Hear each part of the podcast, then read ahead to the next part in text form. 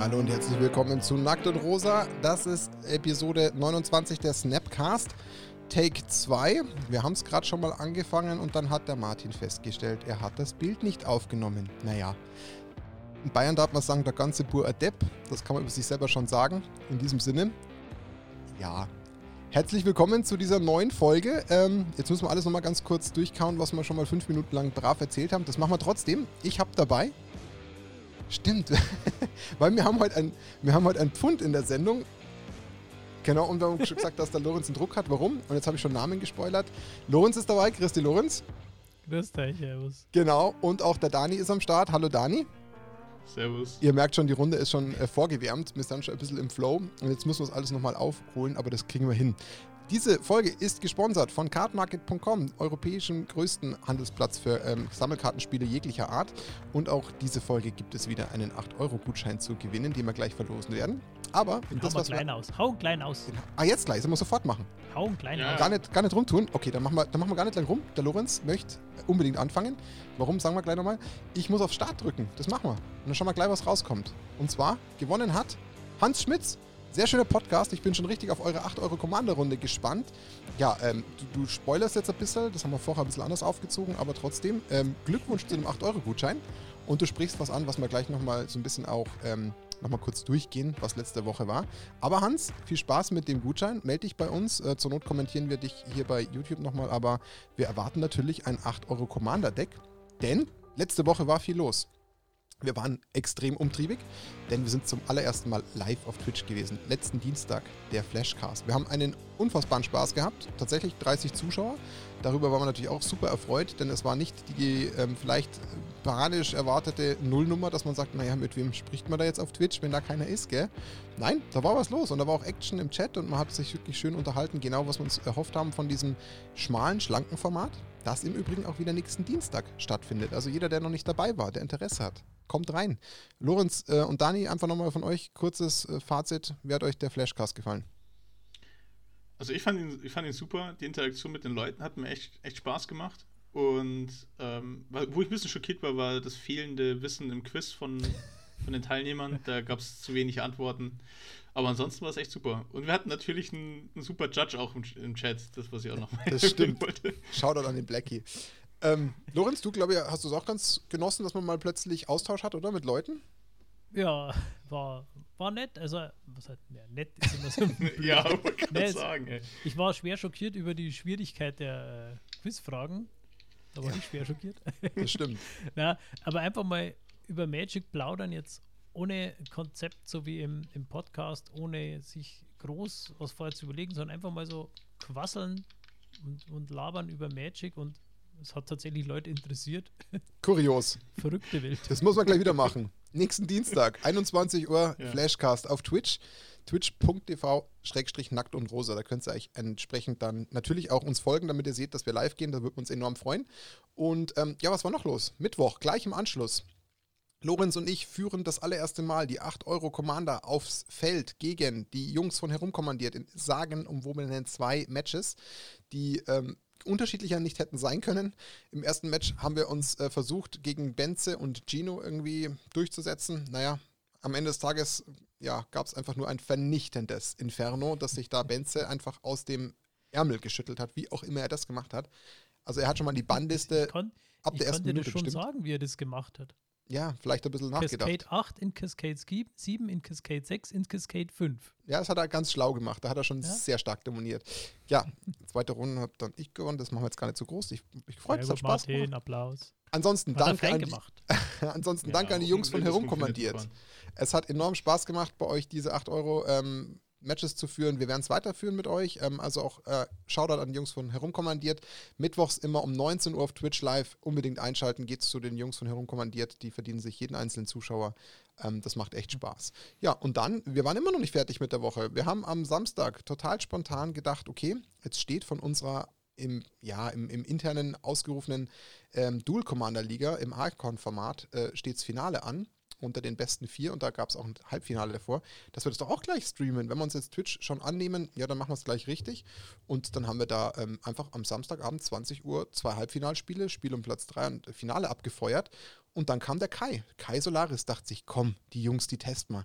Die sind jetzt gerade ganz frisch auf Twitch. Den schenkt man einfach mal nach drei Minuten einen Raid mit 140 Zuschauern und zack, bumm, war die Hütte voll. Wo wir erstmal völlig äh, vom Stuhl gefallen sind. Kai, ein riesen Dankeschön für diesen Raid. Großen Shoutout. Hat uns massiv gefreut. Wir haben dann im Schnitt 60, 70 Zuschauer auch gleich halten können, die sich dann entsprechend das Ganze angeschaut haben. Hat auch enormen Spaß gemacht. Kann man im Übrigen nochmal bei uns auch auf YouTube nachschauen, wenn man sich das angucken will. Da haben wir es hochgeladen.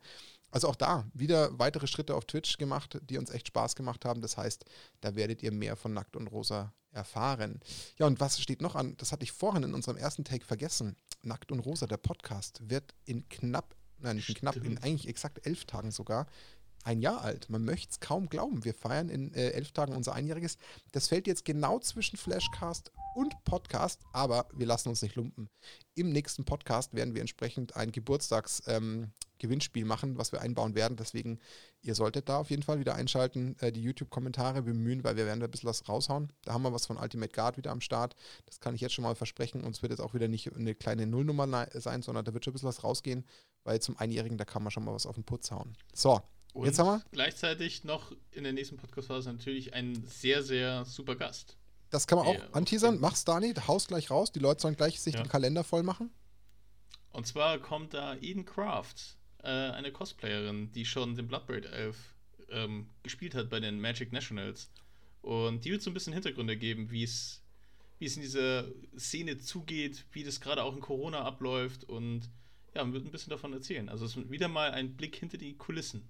Absolut also auch da habe ich wahnsinnig äh, Bock auf dieses Interview, weil das wieder eine ganz neue Facette zeigt. Aber es gehört auch zu Magic. Cosplay ist ja auch was, was gerade auf diesen ganzen Championships und so zu sehen ist, was dem Ganzen nochmal so eine ja. gewisse Würze gibt, was dem Ganzen nochmal so ein bisschen Lebendigkeit verleiht. Und da ist natürlich mal schön, mit jemandem zu reden, der sich das einfach auch als Hobby und auch ein bisschen ein Stück weit ja fast auch Beruf, kann man fast sagen, er ist ja. auch so ein bisschen mit drin gemacht hat. Also auch da unbedingt einschalten. Ich glaube, da kriegt man sehr viele interessante Insights. So, Lorenz, aber jetzt hast du Druck. Wir stürzen uns natürlich bei deinem wunderschönen ähm, Topic, was ja eigentlich so dein Steckenpferd ist, in die Geschichte, in die Geschichte von Magic. Und es gibt eine neue Edition, es gibt Kaltheim, es gibt das Viking-Theme und du hast natürlich alles in Bewegung gesetzt, um den Ganzen wieder deine Worte ähm, auch aufzudrücken. Das nochmal vorab, diese ersten zwei, der Kapitel sind es nicht, sind es Kapitel? Oder wie ist es aufgeteilt? Ja, es sind Kapitel. Genau, dann ja. sagen wir mal quasi die ersten zwei Kapitel oder die ersten zwei Drittel, damit ich irgendwie so halbwegs korrekt bleibe, sind komplett deiner Feder entsprungen und nur Kapitel 3 hast du gesagt, lässt du eigentlich im Original, damit es inhaltlich weiter passt. Aber alles, was ihr am Anfang hört, entstammt der Feder vom Lorenz und deswegen würde ich sagen, Lorenz, komm, bevor wir jetzt nochmal irgendwie anfangen müssen, start doch einfach durch. Ich würde noch kurz einwerfen, Lorenz, um deinen Druck zu erhöhen. oh, je. Und zwar ich habe mich echt den ganzen, ich habe heute tatsächlich einen sehr anstrengenden Tag gehabt und ich habe mich den ganzen Tag auf heute Abend gefreut, mich jetzt zurückzulehnen und deiner süßen Säusestimme zuzuhören. da ist sie wieder. Schließt euch an. Sein, Schließt euch ja. an. Irgendwas zum Essen ja, rausholen, irgendwas zum Knabbern, Getränke und dann hören wir jetzt mal Lorenz zu. Der Märchenonkel fängt jetzt an. Sehr gut. Äh, genau, dann ähm, vorher ein paar Infos, erstmal äh, Disclaimer und so weiter, was man ja heutzutage macht. Äh, es ist nicht, äh, nicht ganz so wie bei Ikoria, wo ich wirklich alles komplett übersetzt und selbst äh, umgeschrieben habe, sondern äh, dankenswerterweise gibt es die Stories ja seit Sendika jetzt äh, von Wizards wieder in kleinen Geschichten und Häppchen auf der Homepage veröffentlicht. Ähm, die sind da alle auch auf Deutsch übersetzt. Also wer das nachlesen möchte, ähm, kann das tun. Auf der Wizards Homepage einfach unter dem Reiter Stories, da sind die alle drin. Äh, es sind zu Kaltheim insgesamt zehn Stories veröffentlicht. Das sind fünf Teile der äh, Hauptgeschichte, der Main Story sozusagen und dazu nochmal äh, fünf Nebenstories, die einzelne Charaktere ein bisschen in den Fokus bringen. Also das sind zwei Stories zum Nico Aris, das ist der neue Planeswalker. Ähm, eine zum Arni Hornbraue, der Typ mit dem Horn im Schädel. Die ist, die ist einfach nur lustig. Und dann noch eine zum Rana und eine zu Lathril. Das sind die beiden äh, neuen äh, Commanders von dem Pre-Constructed Commander Decks, die es zu Ikoria gibt. Also auch da haben sie sich da noch Stories aus der Hüfte geschnitzt dazu. Ähm, die sind aber einfach nur zusätzlich. Also die Hauptstory habe ich wirklich für euch heute aufbereitet. Ähm, ich habe einen Fokus auf die Geschichte selber gelegt, also wirklich auf die Handlung. Ähm, dadurch kommen Emotionen von den Charaktere ein bisschen kurz. Also die sind deutlich äh, besser ausgebaut in der Story, wenn man die im Original liest. Die, die Kampfszenen sind zusammengekürzt. Mhm. Und ja, das wäre es jetzt im Großen und Ganzen mal dazu. Ähm, was es noch gibt, ist der äh, Planeswalker Guide ähm, zu, wird eigentlich mittlerweile zu jeder neuen Welt gemacht von Wizards. Ähm, das ist so, ja, eine Einführung in die Welt, also das ganze Hintergrundwissen, wie ist die Welt aufgebaut, was gibt es da alles, was sollte man vor Beginn der Story wissen. Das gibt es alles in dem Planeswalker Guide nachzulesen auf der Wizards Homepage. Ich versuche es jetzt mal kurz zu umreißen. Also Kaltheim orientiert sich ja an der nordischen Mythologie. Ähm, in der nordischen Mythologie gibt es äh, neun Reiche, neun Welten, von denen die Erde eine ist. Äh, Magic mag ja sehr die äh, Zahl 5 wegen der fünf Farben und auch Vielfache davon. Deswegen gibt es auf Kaltheim zehn Reiche. Das muss man sich vorstellen, wie so wirklich kleine Welten, die ähm, ja, eigentlich keine Verbindung zueinander haben. Also das sind zehn Reiche und die hängen wie Früchte an so einem kosmischen Weltenbaum dran. Der Weltenbaum ist sozusagen das, das Gefüge, das die alle zusammenhängt, manifestiert sich auch tatsächlich so, dass man in den Reichen tatsächlich im Himmel oben äh, Äste von dem Baum sieht. Also man sieht diesen Baum, in dem die eigene Welt hängt sozusagen. Und die, die, ja, die wandern da um den Baum herum. Also die hängen jetzt nicht so fest wie ein Apfel an einem bestimmten Zweig, sondern die, die wandern so um den Baum rum und die sind sich manchmal näher, sind manchmal weiter voneinander entfernt. Und wenn sie sich annähern, dann und nur dann kann es sein, dass man zwischen den Reichen wandern kann. Also genau, es, vielleicht ja? also, ähm, nur weil viele sich jetzt fragen, kurz wegen dem Planes, oder kommst du noch dazu, der Unterschied zwischen den Reichen und den Planes? Oder soll ich. Du kannst es auch gerne machen, da muss ich nicht durchreden. so, so, weil es ist tatsächlich ein Unterschied, dass die Planeswalker, die wir ja alle kennen, die können ja durch die verschiedenen Planes oder Welten wandern. Aber die einzelnen Reiche von Kaltheim sind keine eigenen Planes. Also so, dass die Planeswalker zwar nach Kaltheim können, als Gesamtes, aber nicht von Reich zu Reich hüpfen können, wie es sonst ein Planeswalker kann. Das wollte ich nur noch mal sagen. Also die Plane ja. ist Kaltheim und dann, darin gibt es die Reiche, aber die Reiche sind keine Planes und die Planeswalker walken können. Genau. ähm, also zwischen den Reichen wechseln, es gibt eigentlich nur zwei Möglichkeiten, wie man das macht. Es gibt die sogenannten Omenpfade. Das ist eben, wenn sich so Reiche annähern und die, die, die Grenzen ein bisschen dünner werden, dann gibt es halt äh, gewisse Magie, mit der man zwischen den Reichen wechseln kann. Also zum Beispiel die Elfen auf dem Reich, im Reich Skelmfar, die haben äh, relativ starke Magie. Da gibt es welche, die können das besser. Ähm, ja, die können halt dann tatsächlich sich so Omenpfade öffnen, wo sie dann wie Portale quasi durchgehen und in andere Reiche gelangen können. Äh, das Ganze gibt es auch noch auf Bös. Das nennt sich dann Doomscar. Vielleicht kennt oder eine oder andere den, äh, die Karte dazu, die auch so heißt. Die ist nicht zufällig ein Boardwipe. Also ein Doomscar ist, wenn wirklich zwei Welten an diesem Baum aufeinander prallen und sich dann überschneiden. Also dann äh, ist es wie ein, ein, Riss in der Realität und die beiden äh, Welten prallen aufeinander. Die können, äh, ja, die werden ver vermischt in irgendeiner Form. Man kann halt vom einen zum anderen und äh, nachdem alle Welten irgendwie von anderen Rassen und von anderen Kulturen bevölkert sind, äh, gibt es eigentlich immer Krieg und Gemetzel. Also so ein Doomscar ist immer ein höchst äh, gewalttätiges Ereignis, was äh, die Welten auch ziemlich verwüstet. Da gibt es doch in der, in, der, in der Mythologie der Wikinger gibt es doch was Vergleichbares, oder? Wie heißt das nochmal? Der, wo auch dann die Fenriswölfe kommen.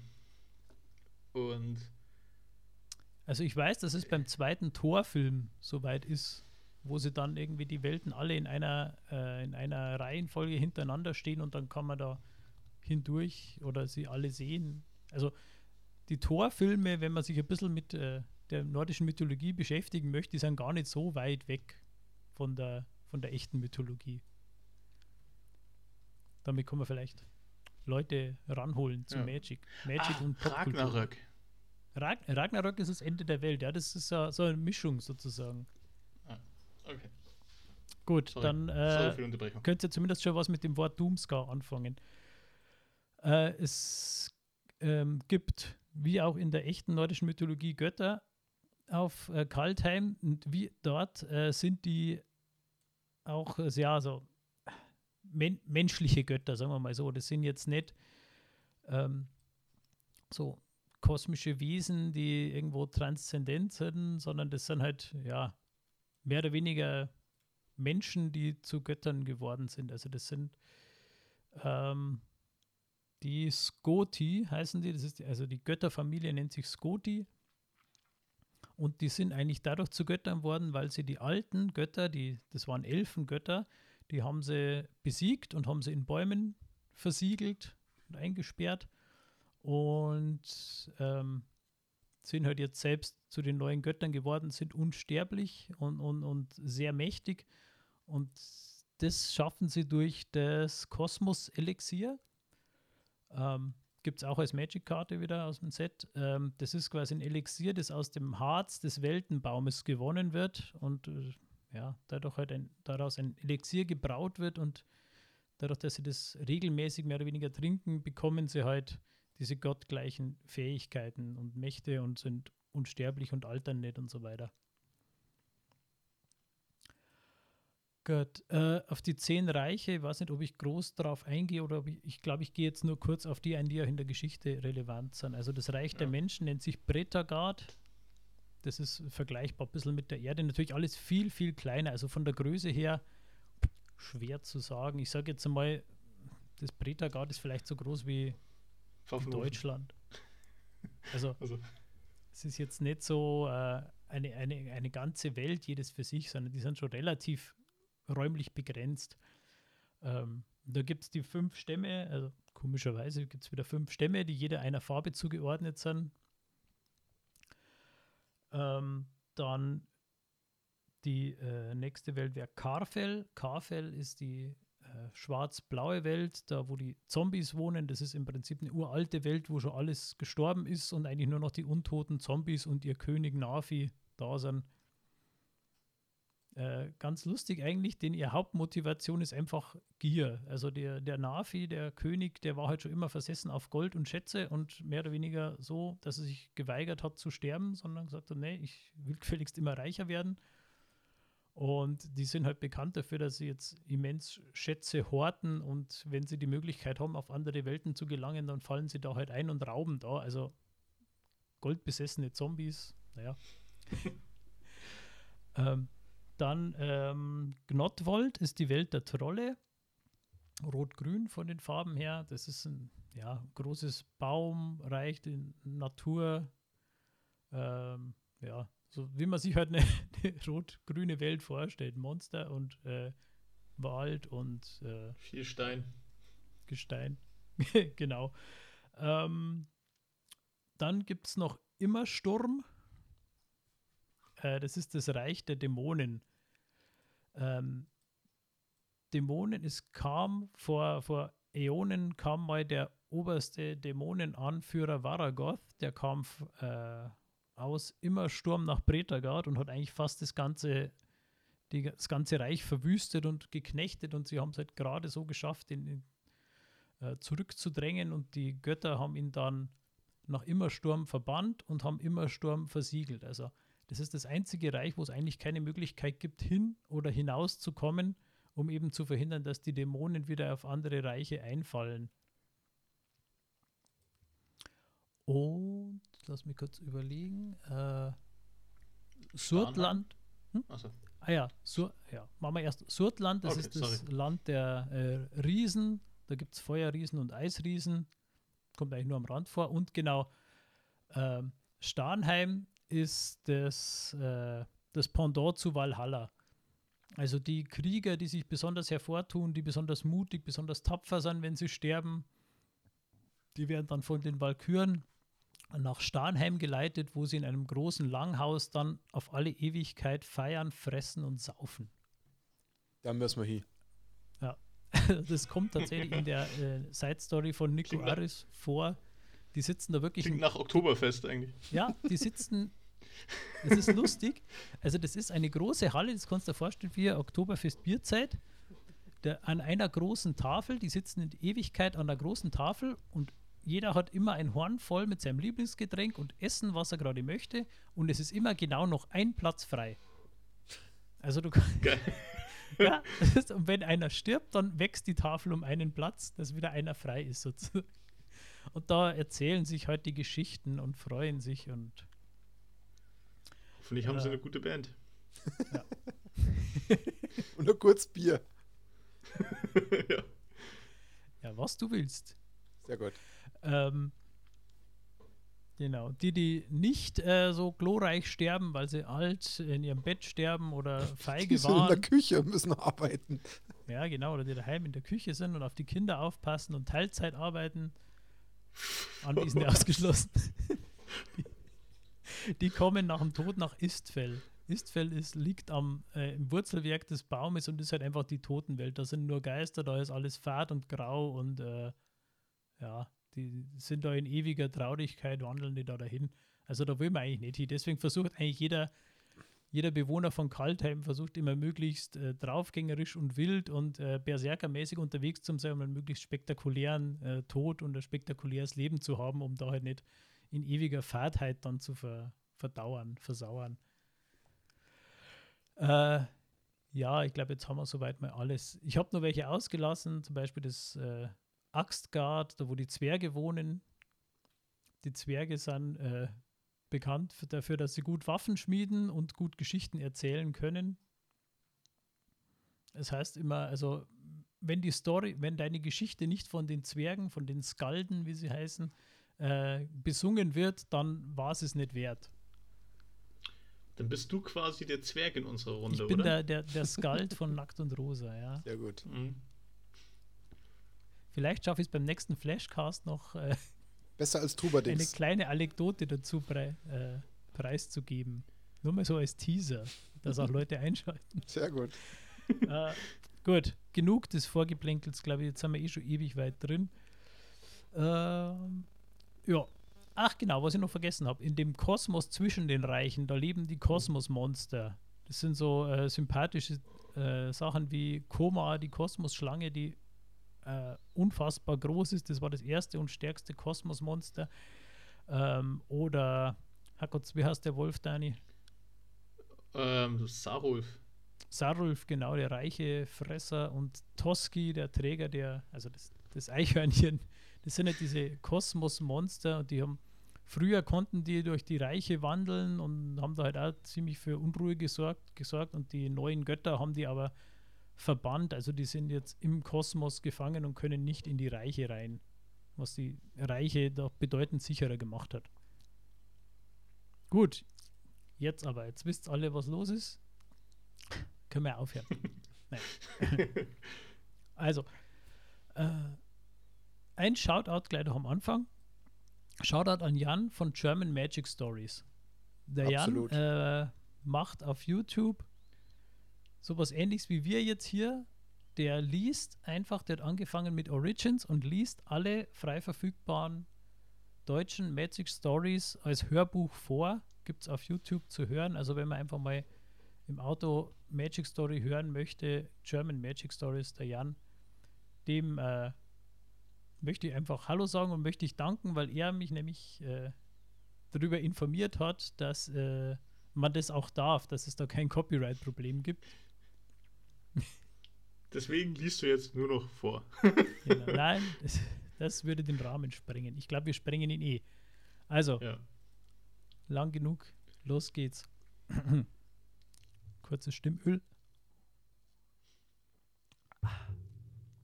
Caltem Story von Roy Graham mit Beiträgen von Jenna Helen. Jenna Helland. Episode 1. Wanderer.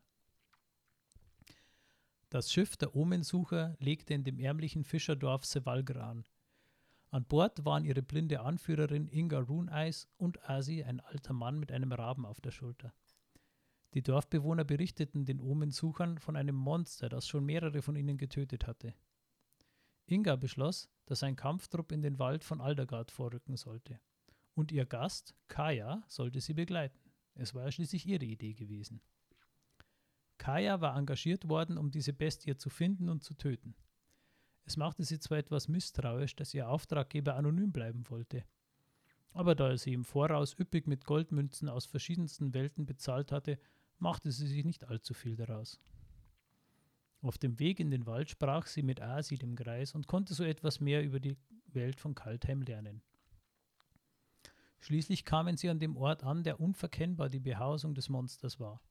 Ein großer Höhleneingang, vor dem eine Spur aus Dreck und Blut verriet, dass etwas hineingeschleift worden war. Vorsichtig betraten sie die Höhle. Alle hatten ihre Waffen gezogen, bis auf Inga, die eine Art magische Laterne trug. Schon nach wenigen Schritten war das die einzige Lichtquelle in der ansonsten vollständigen Dunkelheit. Kaya sah etwas an der Wand glitzern und hielt inne. Der Stein war durchzogen von Adern aus einer Art Metall, wie sie es noch nie gesehen hatte. Teilweise waren die Spuren fein wie Wurzelwerk. War das hier einmal eine Mine? fragte sie Inga. Nein, antwortete die Omensucherin. Hier sollte eigentlich nur blanker Fels sein. Naja, offensichtlich ist dem nicht mehr so, bemerkte Kaya. Halt! rief sie aus und griff nach dem ausgestreckten Arm eines Omensuchers. Das würde ich lieber nicht anfassen. Als sie sie fragend ansah, fügte sie noch hinzu: Ist nur so ein Gefühl. Eine gefühlte Ewigkeit gingen sie schweigend weiter. Die Enge und die Dunkelheit wurden immer drückender. Als der Gang sich endlich zu einer größeren Kammer weitete, wäre Kaya erleichtert gewesen, hätte sie nicht mit ansehen müssen, was sich dort abspielte. Zuerst sah es so aus, als würde die riesige Kreatur, die über dem Kadaver eines Höhlenbären kauerte, gerade fressen. Auch das feuchte Schmatzen und die Geräusche von reißendem Fleisch passten dazu. Doch als das Licht aus Ingas Laterne die Szene erhellte und die Bestie sich umdrehte, erkannte Kaya, dass ihre Arme den Bärenkörper nicht festhielten, sondern mit seinem Fleisch verschmolzen waren. Mit einem grauenhaften, schmatzend knackenden Geräusch riss sich das Geschöpf die Arme aus dem Bären und richtete sich auf. Es war gut vier Meter hoch. Sein fleischfarbener Körper war mit unterschiedlichen Fellfetzen bedeckt, und es hatte neben den beiden klauenbesetzten muskulösen Armen, die eben noch mit seinem Opfer verwachsen waren, noch zwei kleinere Arme, die aus seinem Torso wuchsen. Sein Kopf sah aus, als bestünde er aus metallisch schimmernden Knochen, die monströse Hauer und ein Schaufelgeweih bildeten. Er stieß einen Schrei aus, der Kaya durch Mark und Bein ging. Wie das Brüllen eines Bären, nur irgendwie falsch. Eine schlechte Imitation. Dann stürmte das Monster auf sie los. Kaya konnte ihm ausweichen, aber zwei der Omensucher hatten weniger Glück. Einem zerquetschte es den Kopf wie eine überreife Melone. Den anderen bekam es mit einer Klaue zu fassen und hob ihn hoch, als würde er gar nichts wiegen. Kurz wehrte er sich noch, doch dann gab es ein Knacken und er hing nur noch schlaff herunter. Die Omensucher formten einen Halbkreis und stachen und schlugen nach der Bestie, doch alle Wunden, die sie ihr zufügten, schlossen sich in Sekundenschnelle wieder. Aus einem besonders großen Schnitt schossen Tentakeln heraus, die eine Kämpferin am Arm packten und den Arm bis zu den Schultern in sein Fleisch hineinschoben. Zwar konnte sie sich noch einmal befreien, doch schon startete das Monster den nächsten Angriff. Gerade als es einen weiteren Omensucher zermalmen wollte, wurde sein Arm von einem blauen Licht aufgehalten, das aus Ingas Laterne zu kommen schien. Kaya erkannte ihre Chance und konzentrierte ihre Magie auf einen ihrer Dolche. Sie hieb mit aller Macht auf den fixierten Arm ein und trennte ihn an der Schulter ab. Als er auf dem Boden aufschlug, wurde er sofort schwarz und zerfiel zu Asche. Das Monster brüllte vor Schmerzen auf, aber im nächsten Moment drückte es den toten Omensucher, den es doch immer festhielt, an seine Brust, wie in einer bizarren Umarmung. Sofort begann der Leichnam mit seinem Körper zu verschmelzen, und gleichzeitig bildete sich an der Wunde ein neuer Arm. Das Ganze dauerte nur wenige Sekunden, dann war der Mann verschwunden und das Monster wieder vollständig. Kaya und die anderen konnten vor Grauen nur völlig verstört zusehen. Dann ging es auf Kaya los. Mit seiner jedem seiner wilden Schläge wich sie entweder aus oder ließ Teile ihres Körpers die Geisterform annehmen, sodass die Klauen einfach durch sie hindurchschlugen. Doch plötzlich merkte sie, dass sie in eine Ecke gedrängt worden war. Im letzten Moment gelang es Inga wieder, den Arm des Monsters in einem Stasis-Zauber festzuhalten. Doch diesmal war es vorbereitet. Es riss sich den festgehaltenen Arm selbst aus und stützte sich auf Kaya. Die konnte sich nur retten, indem sie komplett in ihre Geisterform wechselte und im Felsen verschwand. Wenige Meter weiter kam sie wieder zum Vorschein, erschöpft von der Anstrengung, die dieses Manöver gekostet hatte. Genug! dröhnte eine Stimme durch die Höhle. Das Monster hielt tatsächlich kurz inne und das reichte Kaya. Sie spurtete los und rutschte zwischen seinen Beinen hindurch, wobei sie, der, wobei sie das linke davon mit ihrem Dolch am Oberschenkel durchtrennte. Dann erst sah sie sich nach dem Ursprung der Stimme um. Es war Asi, oder zumindest dachte sie das zuerst. Seine Kapuze hatte er abgestreift, und von seinen Augen ging ein schimmerndes Leuchten aus, das die Höhle erfüllte. Noch nie hat etwas so Verderbtes die Reiche entweiht, donnerte er. Das Monster schien unbeeindruckt und warf sich wieder auf Kaya. Diesmal wurde es aber von einer unsichtbaren magischen Barriere zurückgehalten. Als es erkannte, dass es nicht an Kaya herankam, wandte es sich zur Flucht.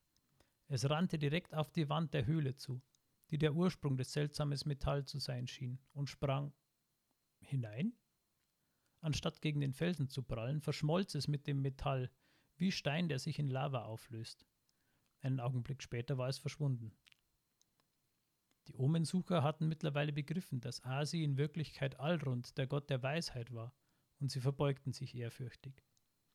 Kaya war es herzlich egal, ob es ein alter Mann, ein Magier oder ein Gott war. Sie war stinksauer, dass er das Biest hatte entkommen lassen und ließ ihn das unverblümt wissen. Sie fürchtete mittlerweile, dass das Geschöpf nicht von dieser Ebene stammte, was es zu einer sehr ernsten Gefahr machte. Alrund versprach Kaya, sie bei der Jagd auf das Monster zu unterstützen, von dem er wusste, dass es mittlerweile nicht mehr im Bretagard war. Im Hafen von Sevalga werde sie das sagenumwobene Schiff Cosima vorfinden, mit dem sie durch den Kosmos zu anderen Reichen reisen konnte. Er selbst musste sich mit seinesgleichen beraten. Er öffnete ein Portal und wollte gerade Bretagard verlassen, als er sich noch einmal umdrehte.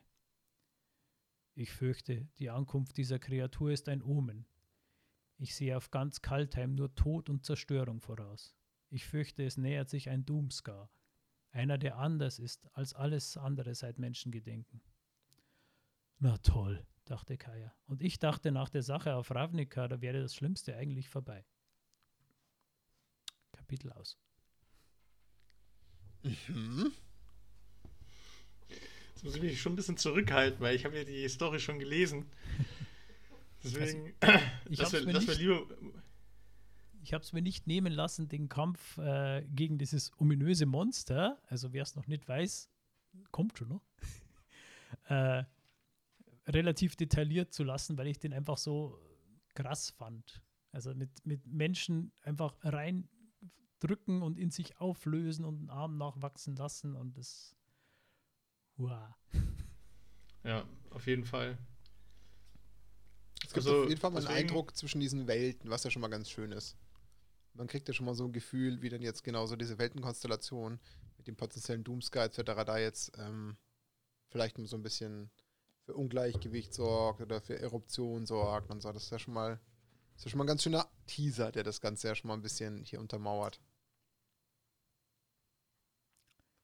Und vor allem ja. ist die Frage, wie taucht ja. äh, natürlich diese Monstrosität nochmal wo an welcher Stelle auf, klar.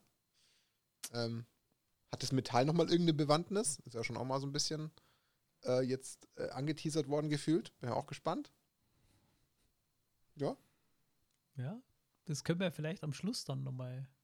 Also ich möchte jetzt den, den wirklich unbedarften Hörern da nicht äh, was vorwegnehmen und jetzt schon drüber diskutieren. Aber das äh, gibt durchaus Diskussionsgrundlage. Oh, ja, das wird, das wird am Ende noch sehr, sehr spannend. Aber ähm, was du jetzt natürlich vollkommen richtig weggelassen hast, was man noch erwähnen kann, dass Kaya auch dort dem Eichhörnchen begegnet auf dem Weg zum, zur Höhle. Äh, Toski wird, glaube ich, oder wird er nur erwähnt? Jetzt muss ich kurz überlegen. Äh, Sarulf wird kurz erwähnt. Weil einer der, der Omensucher mutmaßt, dass Sarulf der Weltenfresser dieses Monster sein könnte. Stimmt, stimmt, genau. Der Saruf und der Toski wird nur erwähnt als Beispiel, dass er ab und zu mal so Tricksereien macht in den, in den Reichen und einfach mal Leute ärgert im Wald. Im Aldergard, glaube ich. Aber der, ähm, der würde auch, glaube ich, nur einmal kurz erwähnt, den sieht sie dann gar nicht. Ja, nee, es ist äh, sehr spannend und der Kampf ist wirklich schön geschildert auch in der Geschichte, muss man sagen. Dann machen wir doch direkt weiter. Oder? Ja, Ja. klar. Das war jetzt nur das Intro. Episode 2. Weg die Trolle. Kaya saß an Bord der Cosima und schaute in den Himmel. Das Schiff hatte weder Ruder noch Riemen und es war losgesegelt, sobald sie es betreten hatte. Alrond hatte gesagt, es werde sie dorthin bringen, wo sie sein sollte. Und jetzt verstand Kaya, was er gemeint hatte. Sie wusste nicht, wie viel Zeit vergangen war, als das Schiff schließlich auf einer Sandbank auflief. Kaya fasste das so auf, dass sie hier aussteigen sollte.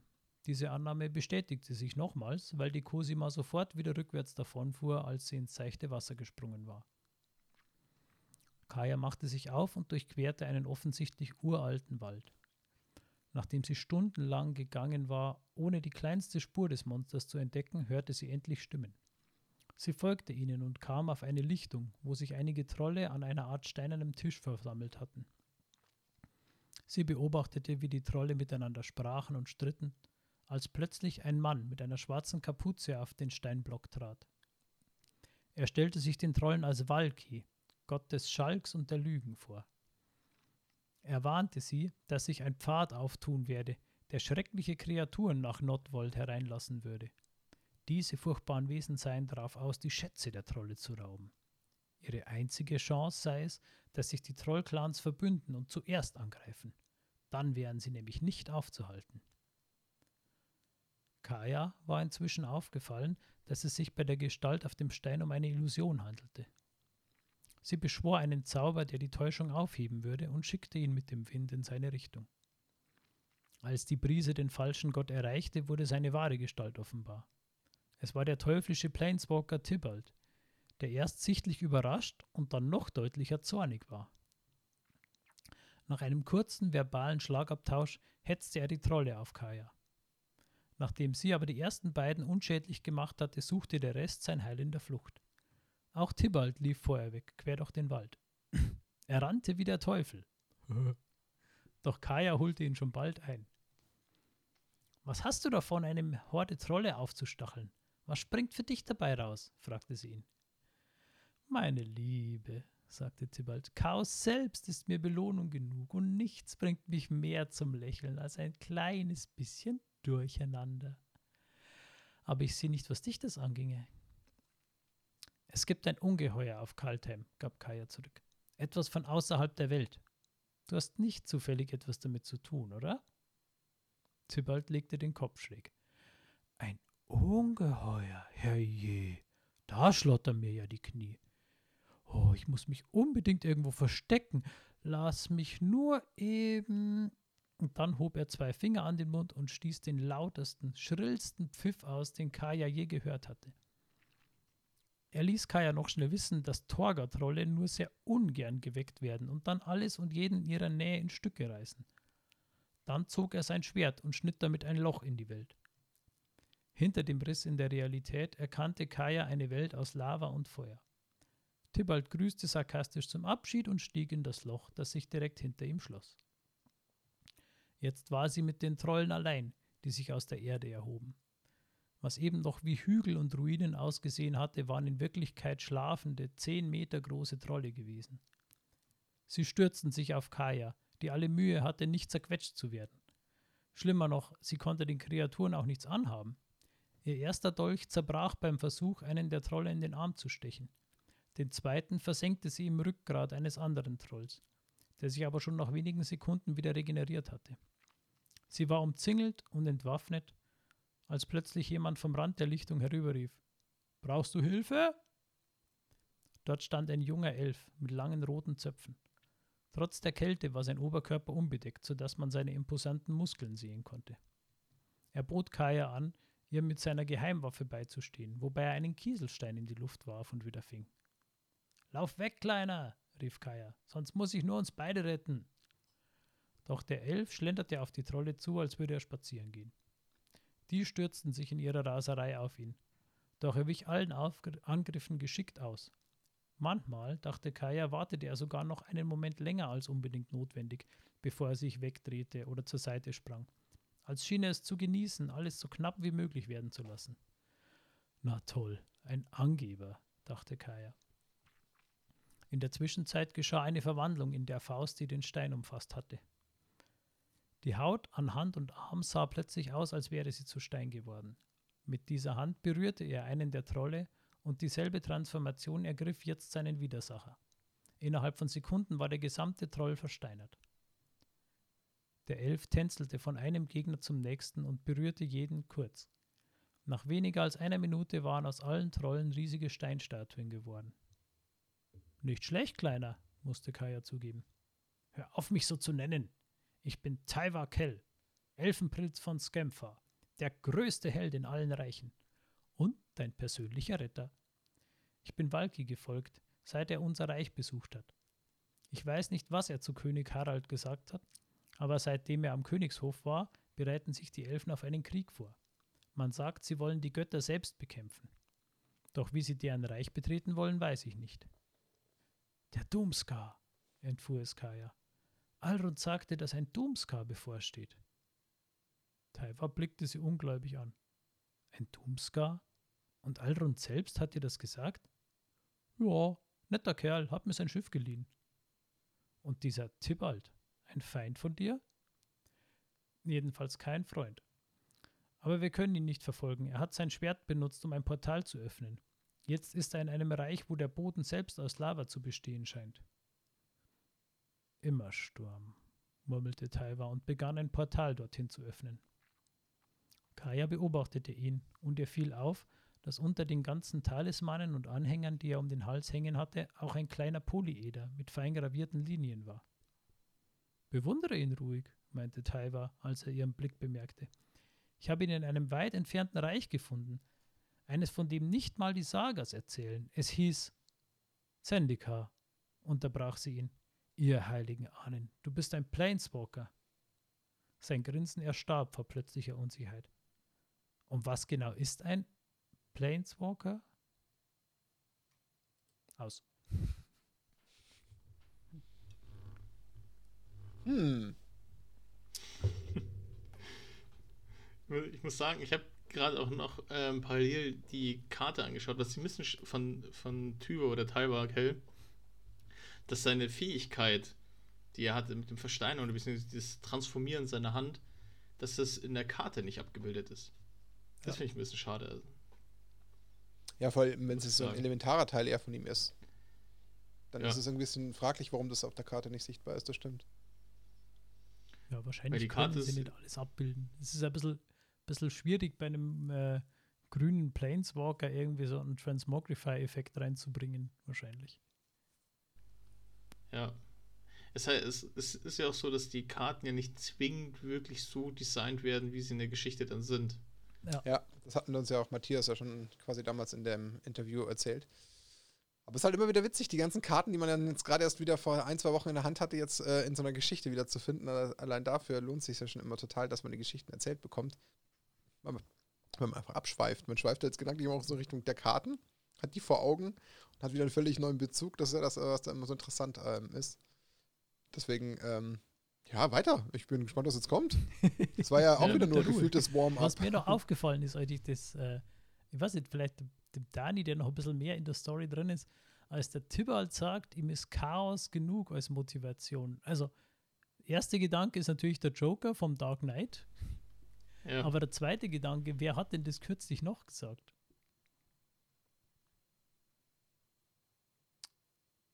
Also mir ist aufgefallen, diese Stimme aus dem Osolid, die den äh, ja. Dings irre gemacht hat, den, den Luca, der hat auch ja. gesagt, ihm geht es eigentlich nur Chaos ihm geht's nur darum, ein bisschen Chaos zu stiften. Und wir haben ja wirklich lang überlegt und gerätselt, wer könnte denn das sein? Und Tybalt hat keiner auf der Rechnung gehabt. Aber es würde ins Profil passen, so manipulativ. Aber das das Thema ist, also vom, vom Tibalt, diese, er ist, er macht Chaos, aber er ist ja nicht manipulativ in Form von, er beeinflusst Gedanken. So, als monoroter Planeswalker. Und der hat ja so ein bisschen den, den Ruf weg, so als unfähiger Chaos-Planeswalker zu sein, dass der eigentlich gar nichts kann. Und ja, aber das ist ja eigentlich glaub, nur, nur ein Meme. Also der, der, eigentlich wie der Charakter gedacht war, das ist ja schon äh, ist eine ganz andere Hausnummer. Der ähm, ist ja, also zu seiner Geschichte ganz kurz zusammengefasst, der kommt aus Innistrad, glaube ich. Und der auch, ja. war, ist, ist ein Sadist und zwar zu so einem Ausmaß, der hat einfach nichts anderes mehr gemacht, als zu quälen und, und zu foltern. So sehr, dass er irgendwann angefangen haben, äh, dass Teufel in seiner Gegenwart erschienen sind. Und äh, so ganz genau weiß ich jetzt nicht, konnte Zeit, dass ich durcheinander bringe. Im Endeffekt äh, war es dann tatsächlich so, dass äh, er mit seiner unfassbaren Bosheit äh, einen, einen, Fluch auf sich selbst äh, heraufbeschworen hat und eben so selbst zum Teufel wurde eigentlich erst. Aber er wurde nie als, vielleicht habe ich das auch falsch ausgedrückt, als strategisch arbeitender oder intelligenter Planeswalker betrachtet. Also er ist böse und macht halt, genießt es auch Bosheiten zu tun, sage ich jetzt mal. Aber er ist nicht wirklich ein planvoller Mensch oder der jetzt wirklich groß strategisch vorgeht. Kein Nicol Bolas quasi. Genau. Aber. Und da finde ich das, was bei Ikoria passiert ist, das war schon, da steckt System dahinter und wir werden ja noch ein bisschen was jetzt von der Geschichte erfahren, deswegen möchte ich jetzt nicht zu viel sagen. Genau. Ähm, Aber zwei Sachen. Einmal ganz kurz, Dani, meine Bitte, leg mal, wenn es geht, dein Handy ein bisschen weiter vom Mikro weg, da gibt es immer ganz leichte Störgeräusche, das ist nur das eine. Und die oh, okay. andere Frage, ähm, bezüglich Tibalt, der hat doch, oder weil ich mich jetzt an das erinnere, was du eingangs erzählt hast, Lorenz, es war ja die Rede davon und das war auch mal extra von euch hervorgehoben, dass man ja auf Kaltheim zwar als solches als eine Plane Kaltheim kommt, aber warum kann jetzt Tibalt dann wiederum durch das Loch entschwinden, was ja eigentlich dann dann dem widerspricht, wovon ihr anfangs gesprochen habt. Der, wie ich erzählt habe, hat er mit, dem, mit seinem Schwert ein Loch in die Realität geschnitten. Und das ist dann trotz Planeswalker-Fähigkeit ähm, dann doch anscheinend irgendeine Vielleicht besondere Komponente. Ist ein besonderes Schwert. I see, I see. Gut, ja. also ich habe schon aufgepasst. ja. Ihr merkt das. Die, es war die richtige Frage, Martin. Ja, das war eine sehr gute Frage. Aber dann äh, bleiben wir doch beim Thema Tibalt. Ähm, eine Neuerung oder was anderes im Vergleich zum, zu den anderen Kapiteln. Episode 3 habe ich einfach, lese ich jetzt komplett im Original vor. Es ist schlichtweg nicht möglich, das zusammenzufassen. Ähm, das, außerdem ist es meiner Meinung nach vom, vom Stil her einfach so herrlich, dass man das einfach im Original lesen muss. Moment. Wie die Stimme geölt? Ja der Wundersaft für die Stimme. Episode 3. Die Saga vom Tybalt. Im Original übernommen. Ah, der Geruch blubbernden Teers. Der warme Kuss vulkanischer Spalten. Nach all der Zeit, die ich mich in den eisigen Winkeln dieser vermaledeiten Welt rumgetrieben habe, fühle ich mich endlich zu Hause. Ah, wenn doch nur jeder Zweig dieses grauenhaften Weltenbaums mehr wie immer Sturm wäre. Wenn ihr mich fragt, ließe sich mit einem Hauch mehr Feuer und einem Schuss Anarchie schon noch was aus Kaltheim machen. Ähm, was, wenn ich meine Aufgabe richtig erledigt habe, auch geschehen wird. Ja, ich hege keinen Zweifel, dass all das Planen und all diese Monate harter Arbeit sich hübsch zusammenfügen werden. Ich muss jedoch zugeben, dass es da einen Gedanken gibt, der mich des Nachts wach hält. Sobald die Welt um sie herum in Flammen aufgeht, was, wenn dann niemand mehr weiß, wer sie überhaupt in Brand gesteckt hat? Die Geschichtenerzähler dieser Welt sind lausig. Ah, wenn man nur lang genug zuhört, laufen all ihre Geschichten ineinander. Sie lieben es immer dasselbe Gefasel über Gut und Böse, Helden und Schurken, richtig und falsch zu wiederholen. Geben wir ihnen was Neues, Unverbrauchtes. Eine denkwürdige Geschichte. Die letzte Saga von Kaltheim. Und ich verspreche ich euch, das Ende ist zum Sterben. Die Saga beginnt mit einem Planeswalker namens Tibalt. Nicht nur war er mächtig und brillant, sondern er wurde aufgrund seiner zahlreichen Talente von beinahe jedem verachtet. Nicht, dass ihn das sonderlich kümmerte. Dank seiner zahllosen Fäden jedoch reiste Tibalt ständig von Ort zu Ort und blieb nie zu lange auf einer Welt. Dies ist die Geschichte, wie er nach Kaltheim kam und wie er die entsetzliche Bestie traf. Ihr müsst wissen, dass die entsetzliche Bestie von Tibalts zahllosen Talenten gehört hatte und dringend seine Hilfe brauchte. Die Bestie wusste, dass ein gut aussehender und mächtiger Planeswalker wie Tibalt sich niemals dazu herablassen würde, einem abscheulichen, dummen Ungeheuer zu helfen. Es sei denn, er konnte gar nicht anders. Daher pirschte sich die entsetzliche Bestie eines Tages an Tibalt an und verabreichte ihm ein fieses, ausgeklügeltes Gift. Sie nannte dieses Gift die Saat, und sie würde es nur entfernen, wenn Tibalt für sie für eine Ablenkung sorgte. Das Ungeheuer wusste allerdings nicht, dass Tibalt ohnehin bereits vorhatte, Unruhe auf Kaltheim zu stiften. Als der weise und mächtige Planeswalker sich also mit den Bedingungen der Bestie einverstanden erklärte, tat er in Wirklichkeit nur das, was er sowieso hatte tun wollen. Zunächst benötigte Tibalt eine Verkleidung. Immerhin würde niemand einfach so einen, auf einen Neuankömmling hören. Dank Tibalts unerreichtem Einfallsreichtum war es ihm ein leichtes, Walki aufzuspüren. Und so geschah es, dass dieser Gott der Lügen, dieser Prinz der Schwindler töricht genug war, sich selbst belügen und übers Ohr hauen zu lassen. Was sagt man dazu? Tibalt schlug Walki in magische Ketten und brachte ihn in das kälteste, abgelegenste Reich, das er finden konnte. Kafel. Dort gab es diese gefrorene Mumie eines Königs, mit dem Tibalt ein Abkommen getroffen hatte. Solange Walki tief im Verlies des Gletscherpalasts dieses Königs Navi blieb, konnten Navi und seine toten Mahn, so nannte dieser König die wandelnden Leichen, aus denen seine Armee bestand, sich an den Schätzen bedienen, wenn der Doomscar begann. Und oh, welch ein Doomscar das werden sollte. Nie zuvor hatte Tibalt eine gierigere, goldberauschtere Horde von Zombies gesehen. Bei den Bewohnern der anderen Reiche, so wusste er, würde etwas mehr Überzeugungsarbeit vonnöten sein, um sie in den Krieg ziehen zu lassen. Der nächste Schritt in Tibalts meisterhaften Plan bestand darin, sich in seine neue Verkleidung als Walki zu schmeißen und Koll, dem Schmiedemeister, einen Besuch abzustatten. Koll war ein Zwerg, ein Vertreter jener metallhirnigen, ahnungslosen Spezies von Schmieden. Und wie es der Zufall wollte, war Koll das größte Exemplar unter seinesgleichen, was auch immer das bedeuten sollte. Er war der Einzige, der mit Tyrit arbeiten konnte, dem ausgehärteten Harz des Weltenbaumes, das allerlei spannende Eigenschaften besaß. Koll fertigte ein Schwert aus dem Zeug an, eine Klinge, die Pfade zwischen allen Reichen Kaltheims öffnen konnte. Sie war eigentlich für Halvar, den Gott der Schlachten, gedacht. Jede Welt hat so einen dummen Rohling, müsst ihr wissen. Doch die Sache war, dass Tibalt sie brauchte, das Reisen zwischen den Welten war ansonsten ziemlich mühsam und er hatte den Weltenbaum hoch und runter jede Menge zu erledigen. Koll war entsetzlich halsstarrig, Walki die, die Klinge zu übergeben.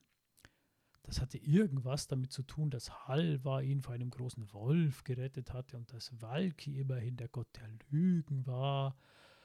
Also tat Tibalt den Reichen einen Gefallen und schubste den lästigen Zwerg kurzum in seine eigene Esse. Tibalt brachte sein Schauspiel nach Skempha, die Heimat der Elfen, und bat um eine Audienz bei deren König. König Harald, Sohn von Chraldir, und eben jener Elf, der die kriegsführenden Clans der Waldelfen und Schattenelfen geeint hatte, war in allen Reichen als weiser und standhafter Anführer bekannt.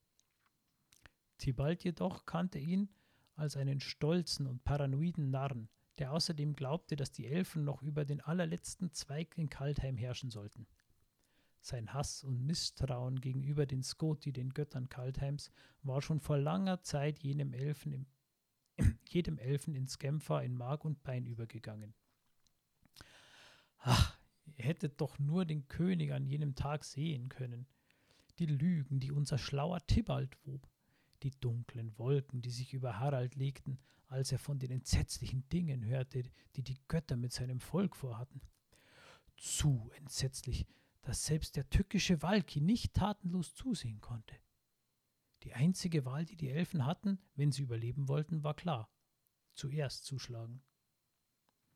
In Surtland warnte Tibalt die Frostriesen vor dem Einmarsch der Torgatrolle, die aus ihrem langen Schlummer erwacht waren.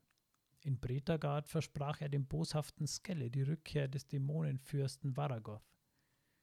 In allen Reichen Kaltheims brachte Tibalt die Saat des Krieges und des Misstrauens aus. Doch wie stand es mit Starnheim? Die Walküren, nun ja. Sie stellten eine Widrigkeit dar, selbst für den listigen Tibalt. Sie waren pflichtgetreue Kreaturen, losgelöst von der Politik der anderen Reiche. Sie scherten sich nicht um Gold oder Macht und sie fürchteten keine andere sterbliche Macht in Kaltheim. Was könnte ein eifriger Schwindler mit solch starren, unnachgiebigen Seelen anstellen? Wir halten mit der Sage inne, nur für einen Augenblick, um uns an einen Ausspruch zu erinnern, der im ganzen Multiversum bekannt ist. Der Zweig, der nicht biegt, bricht. Zwar mochte Tibalt sowohl schlau als auch mächtig gewesen sein, aber er war nicht stark genug, um sich jedem Hirten und jedem Schnitter Starnheims zu stellen. Doch es gab ein Wesen, das dazu fähig war. Koma wurde es genannt, die Kosmosschlange, das erste und älteste jener Ungeheuer, die der Weltenbaum geboren hatte. Vor langer Zeit hatten die Skoti Koma das Betreten der Reiche verboten und die Schlange in die endlosen Weiten des Kosmos verbannt. Äonenlang wuchs ihre Rastlosigkeit, ihr Hunger blieb ungestillt und ihr Durst nach Zerstörung wuchs. Tybalt hatte Mitleid mit dem armen Geschöpf. Das hatte er wirklich. Also nahm er das Schwert der Reiche und öffnete einen Durchgang ins Reich der Walküren, wo die Kosmosschlange die verlorene Zeit aufholen sollte. Nun glaubte Tybalt nicht sonderlich stark an Schwerter. Er vertraute eher auf Messer, auf Haken, auf Höllenfeuer und Schwefel. Doch selbst Tybalt musste zugeben, dass sich das Schwert der Reiche als äußerst nützlich erwiesen hatte. Immerhin hatte er damit immer und immer wieder den Kosmos durchquert. Er hatte es verwendet, um Koma auf die Walküren von Starnheim zu hetzen. Und jetzt nutzte er es für eine bescheidene, wenn auch nicht weniger wichtige Tat. Er hinterließ eine Spur und ließ die Spitze über die schwarze Basaltoberfläche Immersturms schleifen. Schließlich war es wichtig, dass die Planeswalkerin ihm hierher folgte. Das Ende der Saga ist noch nicht geschrieben, doch lasst mich nach vorn springen und euch erzählen, wie es ausgeht. Tibalt tötet die Planeswalkerin. Das Letzte, was sie sehen wird, wenn das Leben aus ihren Augen schwindet, ist, wie Kaltheim brennt. Alle Reiche, endlich vereint in einer gewaltigen und prächtigen Feuersbrunst. Fertig. Ich hoffe, hm. es war hm. genug äh, Schmalz und Pathos in der Stimme. Auf jeden Fall. Doch, auf jeden Fall. Also wer dem jetzt nichts abgewinnen kann, der ist, würde ich sagen, nicht unbedingt storytauglich, weil genau das ist ja das, was es so schön untermauert und was es ja so bekömmlich macht. Also ich kann da jedes Mal gefühlt die Augen zumachen und dann den Rest einfach selbst in Bilder ummünzen. Das passt wunderbar. Ja, so, ja, so. auf jeden Fall. Jetzt ist natürlich halt so, so, schön die Story, weil äh, ja, man merkt halt, die, wie Tipp als seine eigene Sage erzählt und was er doch für ein schlauer und genialer Typ ist und ja. wie er sich selbst feiert. Das ist auf jeden ist, Fall ja. sehr, sehr gut gemacht. Da bin ich bei dir. Also es gefällt mir auch von seiner Art und Weise sehr gut, wie er das so äh, in Szene setzt. Also das ist schon sehr schön, das stimmt. Jetzt ist natürlich die Frage, ähm, die Geschichte, das Ende. Hm. Was sagt sie wirklich aus? Ja, also es kommen noch zwei Teile theoretisch. Ja, ja, deswegen. Ja. Auch praktisch. ja. Also was ich an der, an der ähm, Sage gut fand, ist tatsächlich, dass er, wie er das ganze Thema aufgehetzt hat, weil das nochmal die Konflikte zwischen den Reichen so schön darstellt. Also ich glaube, das fand ich so eine ganz gute Übersicht, Zusammenfassung zwischen den Reichen und deren Probleme und ähnliches. Das Einzige, was ich so komisch fand an der Geschichte war, jetzt stellt er sich ja schon vor als Valky, Gott der Lügen und des Schalks. Und trotzdem glauben die ihm alle. Also, er, also das ja. frage ich mich so ein bisschen. So, dass, dass wenn da der Gott der Lügen auf dem Stein steht und erzählt, da kommt was Böses, ihr müsst als erstes angreifen, dass alle sagen, ja klar, mach mal. So, das, ja. das, das ist so ist irgendwie so mein, halt mein Ding. Also bei den, bei den Elfen, glaube ich, war es da, da sagt er ja, ah, er findet das selbst heute, dieses, diesen Angriff auf die Elfen, das kann er mit seinem Gewissen nicht vereinbaren und deswegen muss er sie jetzt warnen. Das ist selbst ihm zu grausam. Also, also er ist ja nicht doof. Ist ja ganz viel Kalkül drin. Natürlich. Das kriegt man ja schon auch äh, deutlich zu verstehen. Also so er ist ist ein, nicht. ein listiger und schlauer Planeswalker. Und das finde ich so ungewöhnlich bei ihm tatsächlich.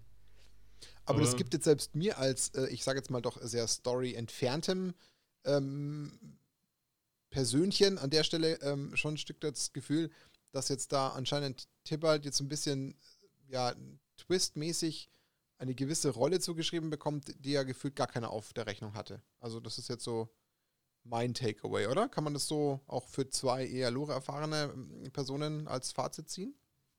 Also dass so ein bisschen aus der Versenkung jetzt auftaucht und so ein bisschen eine Position und Rolle einnimmt, die man ja, wie ihr ja gerade schon eigentlich deutlich auch ähm, transportiert, nicht ganz bei irgendjemandem auf der Rechnung stand. Siehe, dass man jetzt darüber sinniert, ob er auf Ikoria vielleicht auch sein Unheil getrieben hat, ähm, wo man ihn ja gar nicht irgendwie auf dem Zettel hatte, wo jetzt plötzlich einfach eine, eine gewisse Macht dieser Figur zugeschrieben wird, die ja so nicht sichtbar war bis jetzt.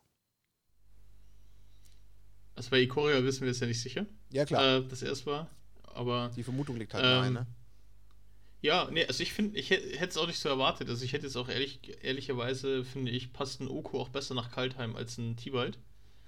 Um, von meinem Gefühl her. Aber ich hätte auch wahrscheinlich jetzt auch keine Kaya ursprünglich gesehen dort. Aber ähm, nee, also vollkommen richtig. Ich hätte jetzt den Tibalt nicht so auf dem Schirm gehabt.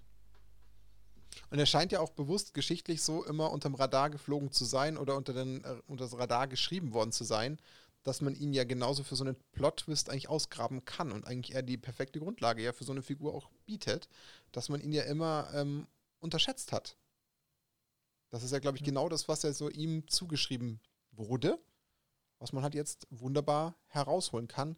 Und ich weiß nicht, ob ich deine Aussage zustimme bezüglich Oko und Kaltheim, weil ich sehe halt gerade jetzt mit, mit ähm, Tibalt, der klar, der eher so im Bereich des Feuers und des Chaoses ist, natürlich eine schöne, deutliche Kontroverse zu diesem eigentlich eher kalten ähm, und, und rauen Thema, wo man ja genau, ich meine, klar, es gibt ja auch ein, ein, zwei Welten, die jetzt eben mit, mit Feuer auch ähm, quasi äh, versehen sind, aber da passt er ja, finde ich, vom Setting schon ganz gut, weil er ja eben bewusst auch da nochmal so ein bisschen für Aufruhr sorgen möchte. Also zumindest jetzt mal Kann so vom, vom Theme. Ja, ich fand halt nur vom, vom ersten Teufel und ein Teufel, die, die Mythologie, die nordische Mythologie hat ja nicht viel mit Teufeln am Hut. So, das war so die, mein, Ja. ähm, mein Gedankenthema. Aber ähm, Lorenz, weißt du, was mit ähm, der Tibel taucht ja bei War of the Spark auch auf? Aber nur in einem Nebensatz. Ja. Nur im Nebensatz, okay. Aber er da taucht, kämpft er seit. also ich habe jetzt rausgefunden, äh, letztes Jahr ist ein, ein Comic erschienen, ein Chandra-Comic, Anfang letzten Jahres. Und da ist der, der äh, Gegenspieler wohl der Tibalt. Ah, Aber ich okay. habe den nicht gelesen, ich weiß auch nicht, worum es geht.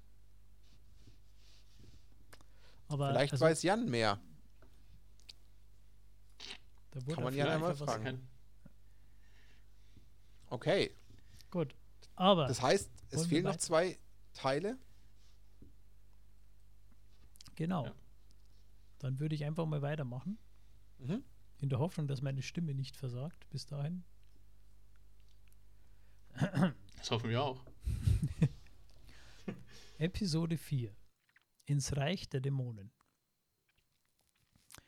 Kaya und Tiva kamen auf, der Bergspitze, auf einer Bergspitze in Immersturm an, der lebensfeindlichsten Welt, die Kaya je gesehen hatte.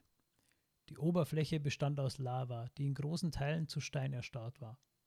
Hin und wieder platzten Lavageysire auf, die alles in ihrer Umgebung verbrannten.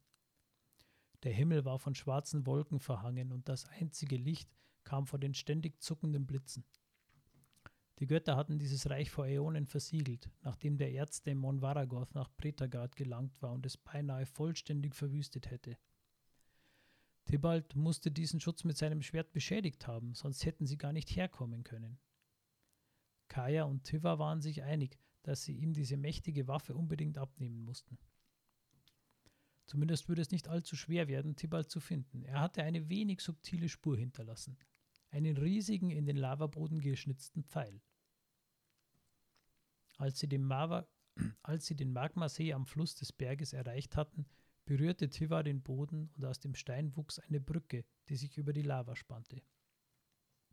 Während sie so sicheren Schrittes Tilbald folgen konnten, erzählte Kaya ihrem neuen Freund einiges über Planeswalker und das Multiversum. Der Elf hatte aber kein Interesse daran, verschiedene Welten zu bereisen. Wer sollte dann von seinen Heldentaten singen, wenn er als Unbekannter auf eine neue Welt kam? In Kaltheim gab es genug Ruhm für ihn zu ernten. Während Kaya noch überlegte, ob es sich lohnte, eine Diskussion mit ihm anzufangen, landete eine riesige Harpune nur Zentimeter neben ihr im Boden. Drei Dämonen kamen auf einem Schlachtschiff mit Segeln aus Feuer über die Lava auf sie zu. Das Schiff rammte den Pfad, den Tiva geschaffen hatte. Er und Kaya konnten gerade noch auf verschiedene Seiten ausweichen und wurden direkt in einen Kampf verwickelt. Ein Dämon, dessen eine Hand durch einen Streitkolben ersetzt worden war, stieß auf Kaya herab. Gerade rechtzeitig konnte sie ausweichen. Bevor der Dämon seinen Streitkolben wieder heben konnte, berührte ihn Kaya und machte ihn für einen Augenblick körperlos, sodass er mit dem Boden verschmolz. Damit war er gefangen. Kaya schaffte es, die Harpune, die, er, die noch neben ihr steckte, aus dem Boden zu befreien und ihren Widersacher damit aufzuspießen. Sie sprang auf das Schiff und auf die andere Seite, wo Tiba von den anderen zwei Dämonen belagert wurde. Kaya stürzte sich auf den größeren und schaffte es, den Stein unter seinen Füßen immateriell werden zu lassen. Der Dämon versank buchstäblich im Erdboden, genauer gesagt in der darunter fließenden Lava. Mit einem beherzten Kick beförderte Kaya ihn ganz hinunter, bevor sie das Gestein wieder fest werden ließ. Jetzt, wo er nur noch einen Gegner hatte, machte auch Tiva kurzen Prozess mit seinem Dämon.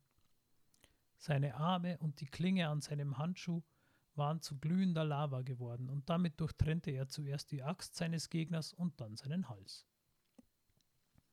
Als Dank für ihre Hilfe und damit sie nicht länger unbewaffnet war, schuf Tiva aus dem Metall der Dämonenwaffen für Kaya zwei Handäxte. Frisch bewaffnet nahmen sie die Verfolgung Tibals auf. Praktischerweise war das Feuerschiff der Dämonen noch intakt.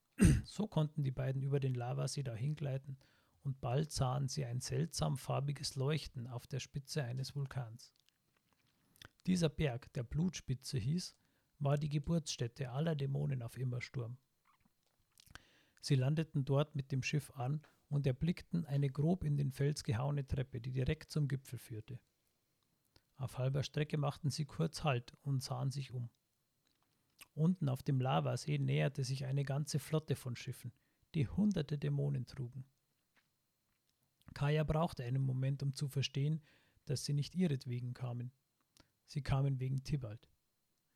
Dieses Schwert, sagte Kaya, es öffnet Portale. Es reißt Löcher in den Raum zwischen den Welten. Tibalt will einen Doomscar auslösen. Falsch, erklang eine Stimme über ihnen. Ich habe ihn bereits ausgelöst. Tibalt vergeudete keine weitere Zeit und deckte Kaya und Tiva mit Feuerbällen ein.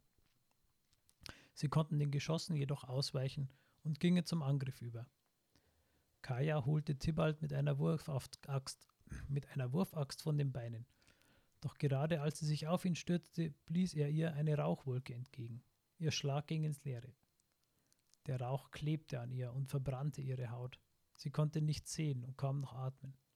Eine Stimme in ihrem Kopf flüsterte, sie soll doch einfach verschwinden, sich retten. Kaya sah das göttliche Schwert durch den Rauch blitzen, wie es in einem tödlichen Bogen auf sie zukam, doch sie hatte kaum noch die Kraft, ihre Axt zu heben. In letzter Sekunde fing Tiva das Schwert mit seiner eigenen Klinge ab. Er brachte Tibalt zu Boden, doch der schaffte es, den Elfen lang genug abzulenken, dass er von Kaltheim wegplaneswalken konnte. Kaya nahm das Schwert, das Tibalt verloren hatte, an sich. Die beiden Planeswalker blickten nach oben und erkannten, dass von der Spitze des Vulkans bis zur Mitte des Lavasees ein riesiger Riss durch den Himmel ging. In seinem Inneren sahen sie sich ständig ändernde Welten. Noch während sie überlegten, wie man diesen Doomscar schließen könnte, erhoben sich unter ihnen die Dämonen in den Himmel. Es mussten Tausende sein, und alle flogen auf den Riss zu, angespornt von der Aussicht darauf, alle Reiche Kaltheims zu erobern.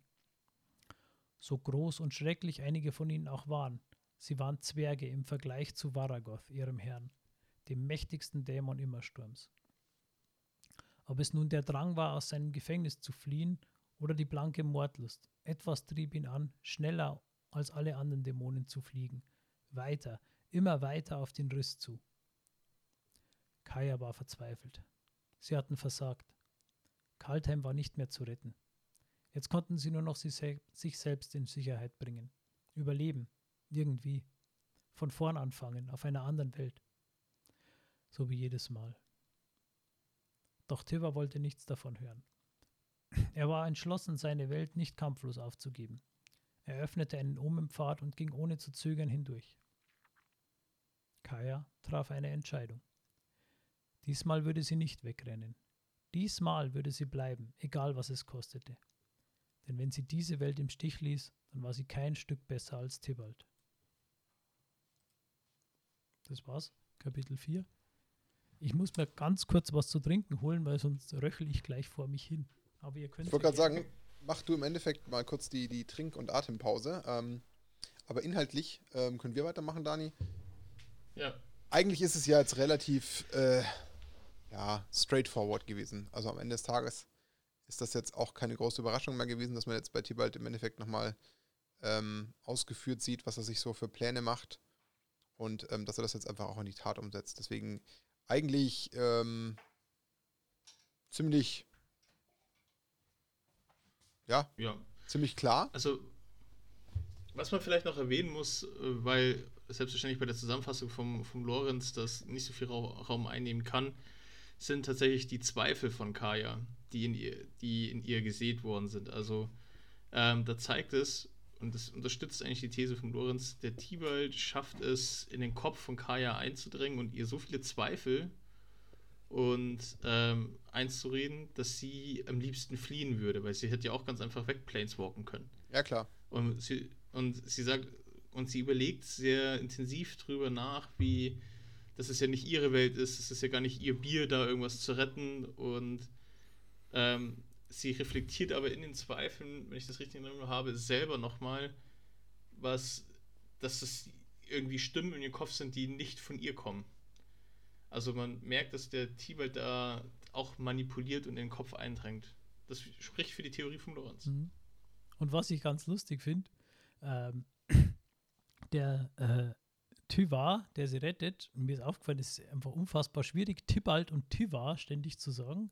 Ja. Der hätte auch Hans heißen können. Ich meine, wenn der König Harald hast, warum heißt dann der andere nicht Hans? Aber gut, äh, dass der, der rettet sie ja quasi, weil der Tybalt halt irgendwann merkt, okay, sie haut ja doch nicht ab, dann bringe ich sie halt um mit dem Schwert und sie sieht ja dann das Schwert auf sich zukommen und dann steht eben im letzten Moment der äh, Tyvar dazwischen und dann merkt sie so, den, äh, den interessiert diese Magie gar nicht. Und sie, sie kommt äh, zu dem Schluss, das muss wohl daran liegen, dass er einfach so von sich selbst überzeugt ist, dass er keine Zweifel hat, die man sehen oder verstärken könnte. Der ist so, so in seiner jugendlichen Arroganz, sage ich mal, von sich überzeugt, dass er einfach der Beste ist, dass da keine Zweifel an ihn rankommen. Und das finde ich eigentlich total lustig. Ja, das stimmt. Das stimmt. Ja, ähm, dann auf, mit Blick auf die Zeit, oder? Starten wir gleich ins, Ja, ins Finale, oder? Staffelfinale, oder? Sozusagen, ja. Wird eh wieder Macht am lang. meisten Sinn. So, ich habe wieder frisch aufgefüllt. Kommen wir zu den letzten Seiten. Episode 5. Die Schlacht um Kaltheim. Fünn Fangzahnträger, der Anführer der Kanna und Ani Hornbraue von den Toskeri kamen gleichzeitig im großen Langhaus von Beskirhall an. Dort warteten schon Sigrid, die Götterbegnadete, Inga Runauge, Kaya und Tyvakel. Der Kriegsrat konnte beginnen. Brettergard wurde von Trollen, Riesen und Dämonen angegriffen, und nun schien es so, als würden auch die Traugerkrieger aus Karfell ins Land einfallen. Die Lage war aussichtslos, und die Stimmung unter den Anführern drohte zu kippen. Doch Kaya unterbrach die Streithähne, indem sie das Schwert der Reiche auf den Tisch legte. Fünn war beeindruckt von der Waffe, aber wie sie ihnen mit dem Doomscar weiterhelfen sollte, konnte er auch nicht sagen. Das Geheimnis, wie es zu führen war, hatte Koll, der Schmiedemeister, mit ins Grab genommen. Es gibt noch jemanden, der es führen kann, dröhnte plötzlich eine Stimme aus einer dunklen Ecke, und Alrund, der Gott der Weisheit, trat aus den Schatten. Halvar, der Gott, für den dieses Schwert bestimmt war. Alrund offenbarte ihnen, dass Halvar nur einen kurzen Rabenflug weit entfernt war.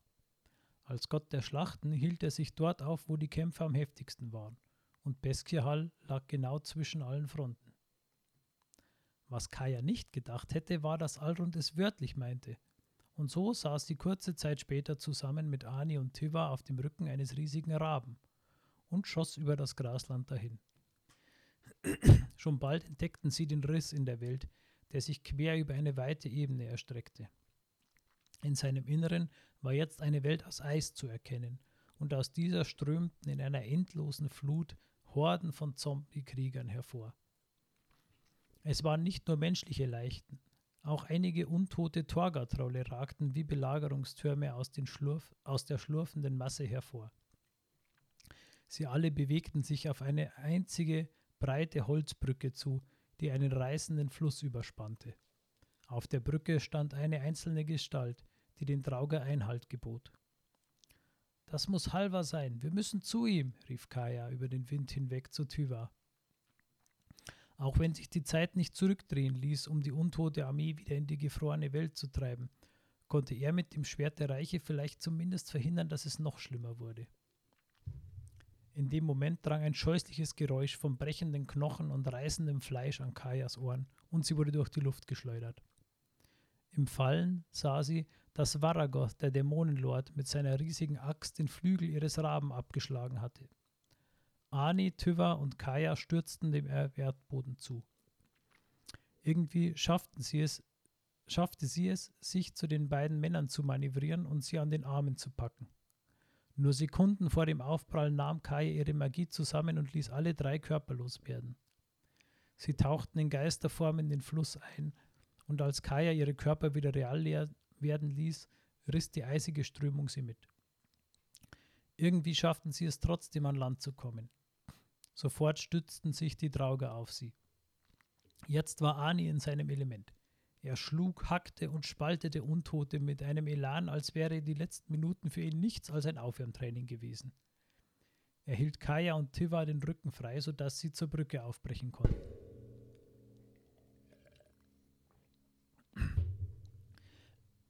Entschuldigung.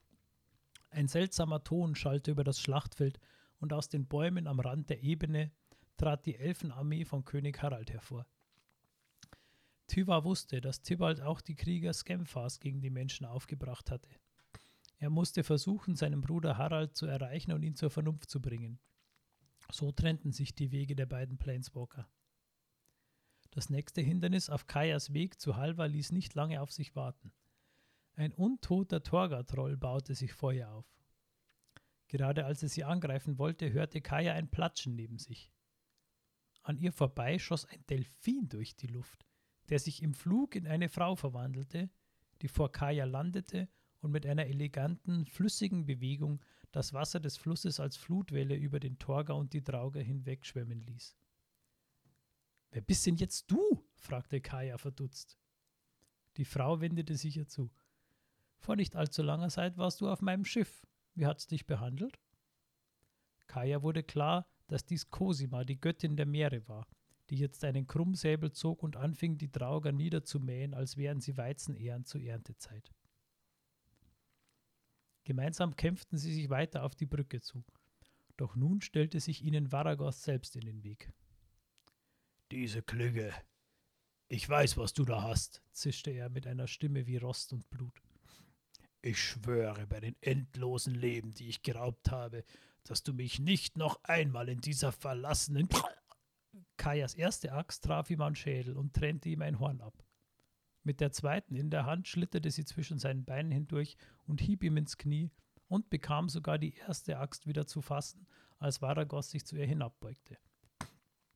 Ich weiß, dass du irgendeine Schauergeschichte bist, die sich die Leute hier in ihren Kindern erzählen, aber ich komme nicht aus dieser Gegend. Jetzt war er sauer. Kaya und Cosima gaben alles, aber, seine, aber keine Wunde schien Varagos sonderlich zu beeindrucken, geschweige denn zu verlangsamen. Weitere Dämonen landeten hinter ihm.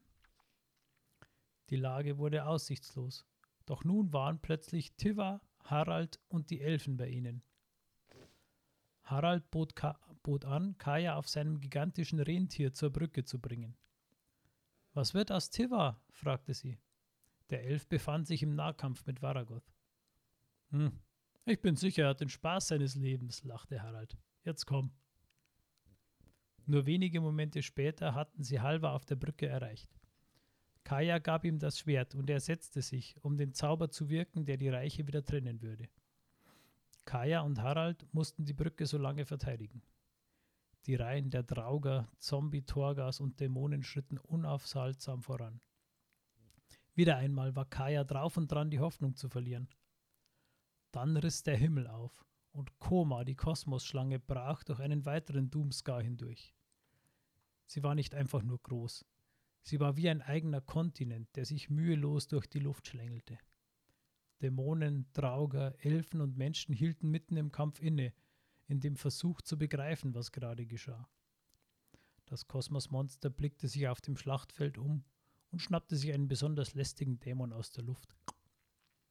Dann schoss Koma auf den Riss nach Karfeld zu und verschwand darin. Kaya war so in den Bann gezogen, dass sie zunächst nicht bemerkte, dass die Kosmosschlange nicht das einzige war, das durch den Riss kam. Hunderte Walküren, die Armee Starnheims, kamen mit heiligem Zorn auf die Dämonen herab. Unter ihnen war ein einzelner Mensch, den eines der engelsgleichen Wesen trug und auf der Brücke absetzte. Er stellte sich als Nico Aris vor, nachdem er drei untote Torga mit Splittern aus einem glasähnlichen Material erledigt hatte. Für weiteres Geplauder blieb keine Zeit, denn Varagoth, wer auch sonst, brach durch die Horden der Untoten und kam auf sie zu. Nico, Tyva und Harald schafften es, den Dämonenherrscher lang genug abzulenken, dass Kaya ihm mit einem sauberen Axthieb die Kehle durchtrennen konnte. Als wäre sein Tod das letzte Signal gewesen, strahlte nun ein buntes Licht aus Halva, ein buntes Licht von Halva aus, und die Doomscars begannen sich zu schließen. Der Zauber des Schlachtengottes wirkte.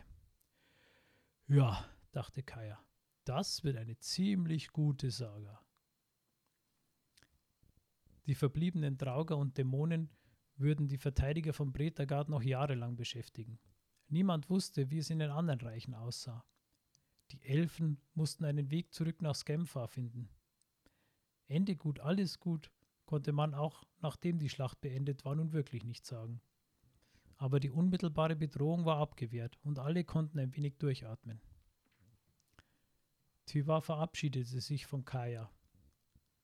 Du hast Varagoth getötet und davon werden sie noch in hundert Jahren singen. Da kann ich nicht mithalten, also muss ich mir jetzt eine andere Welt suchen, wo ich zu unsterblichem Ruhm gelangen kann, lachte er.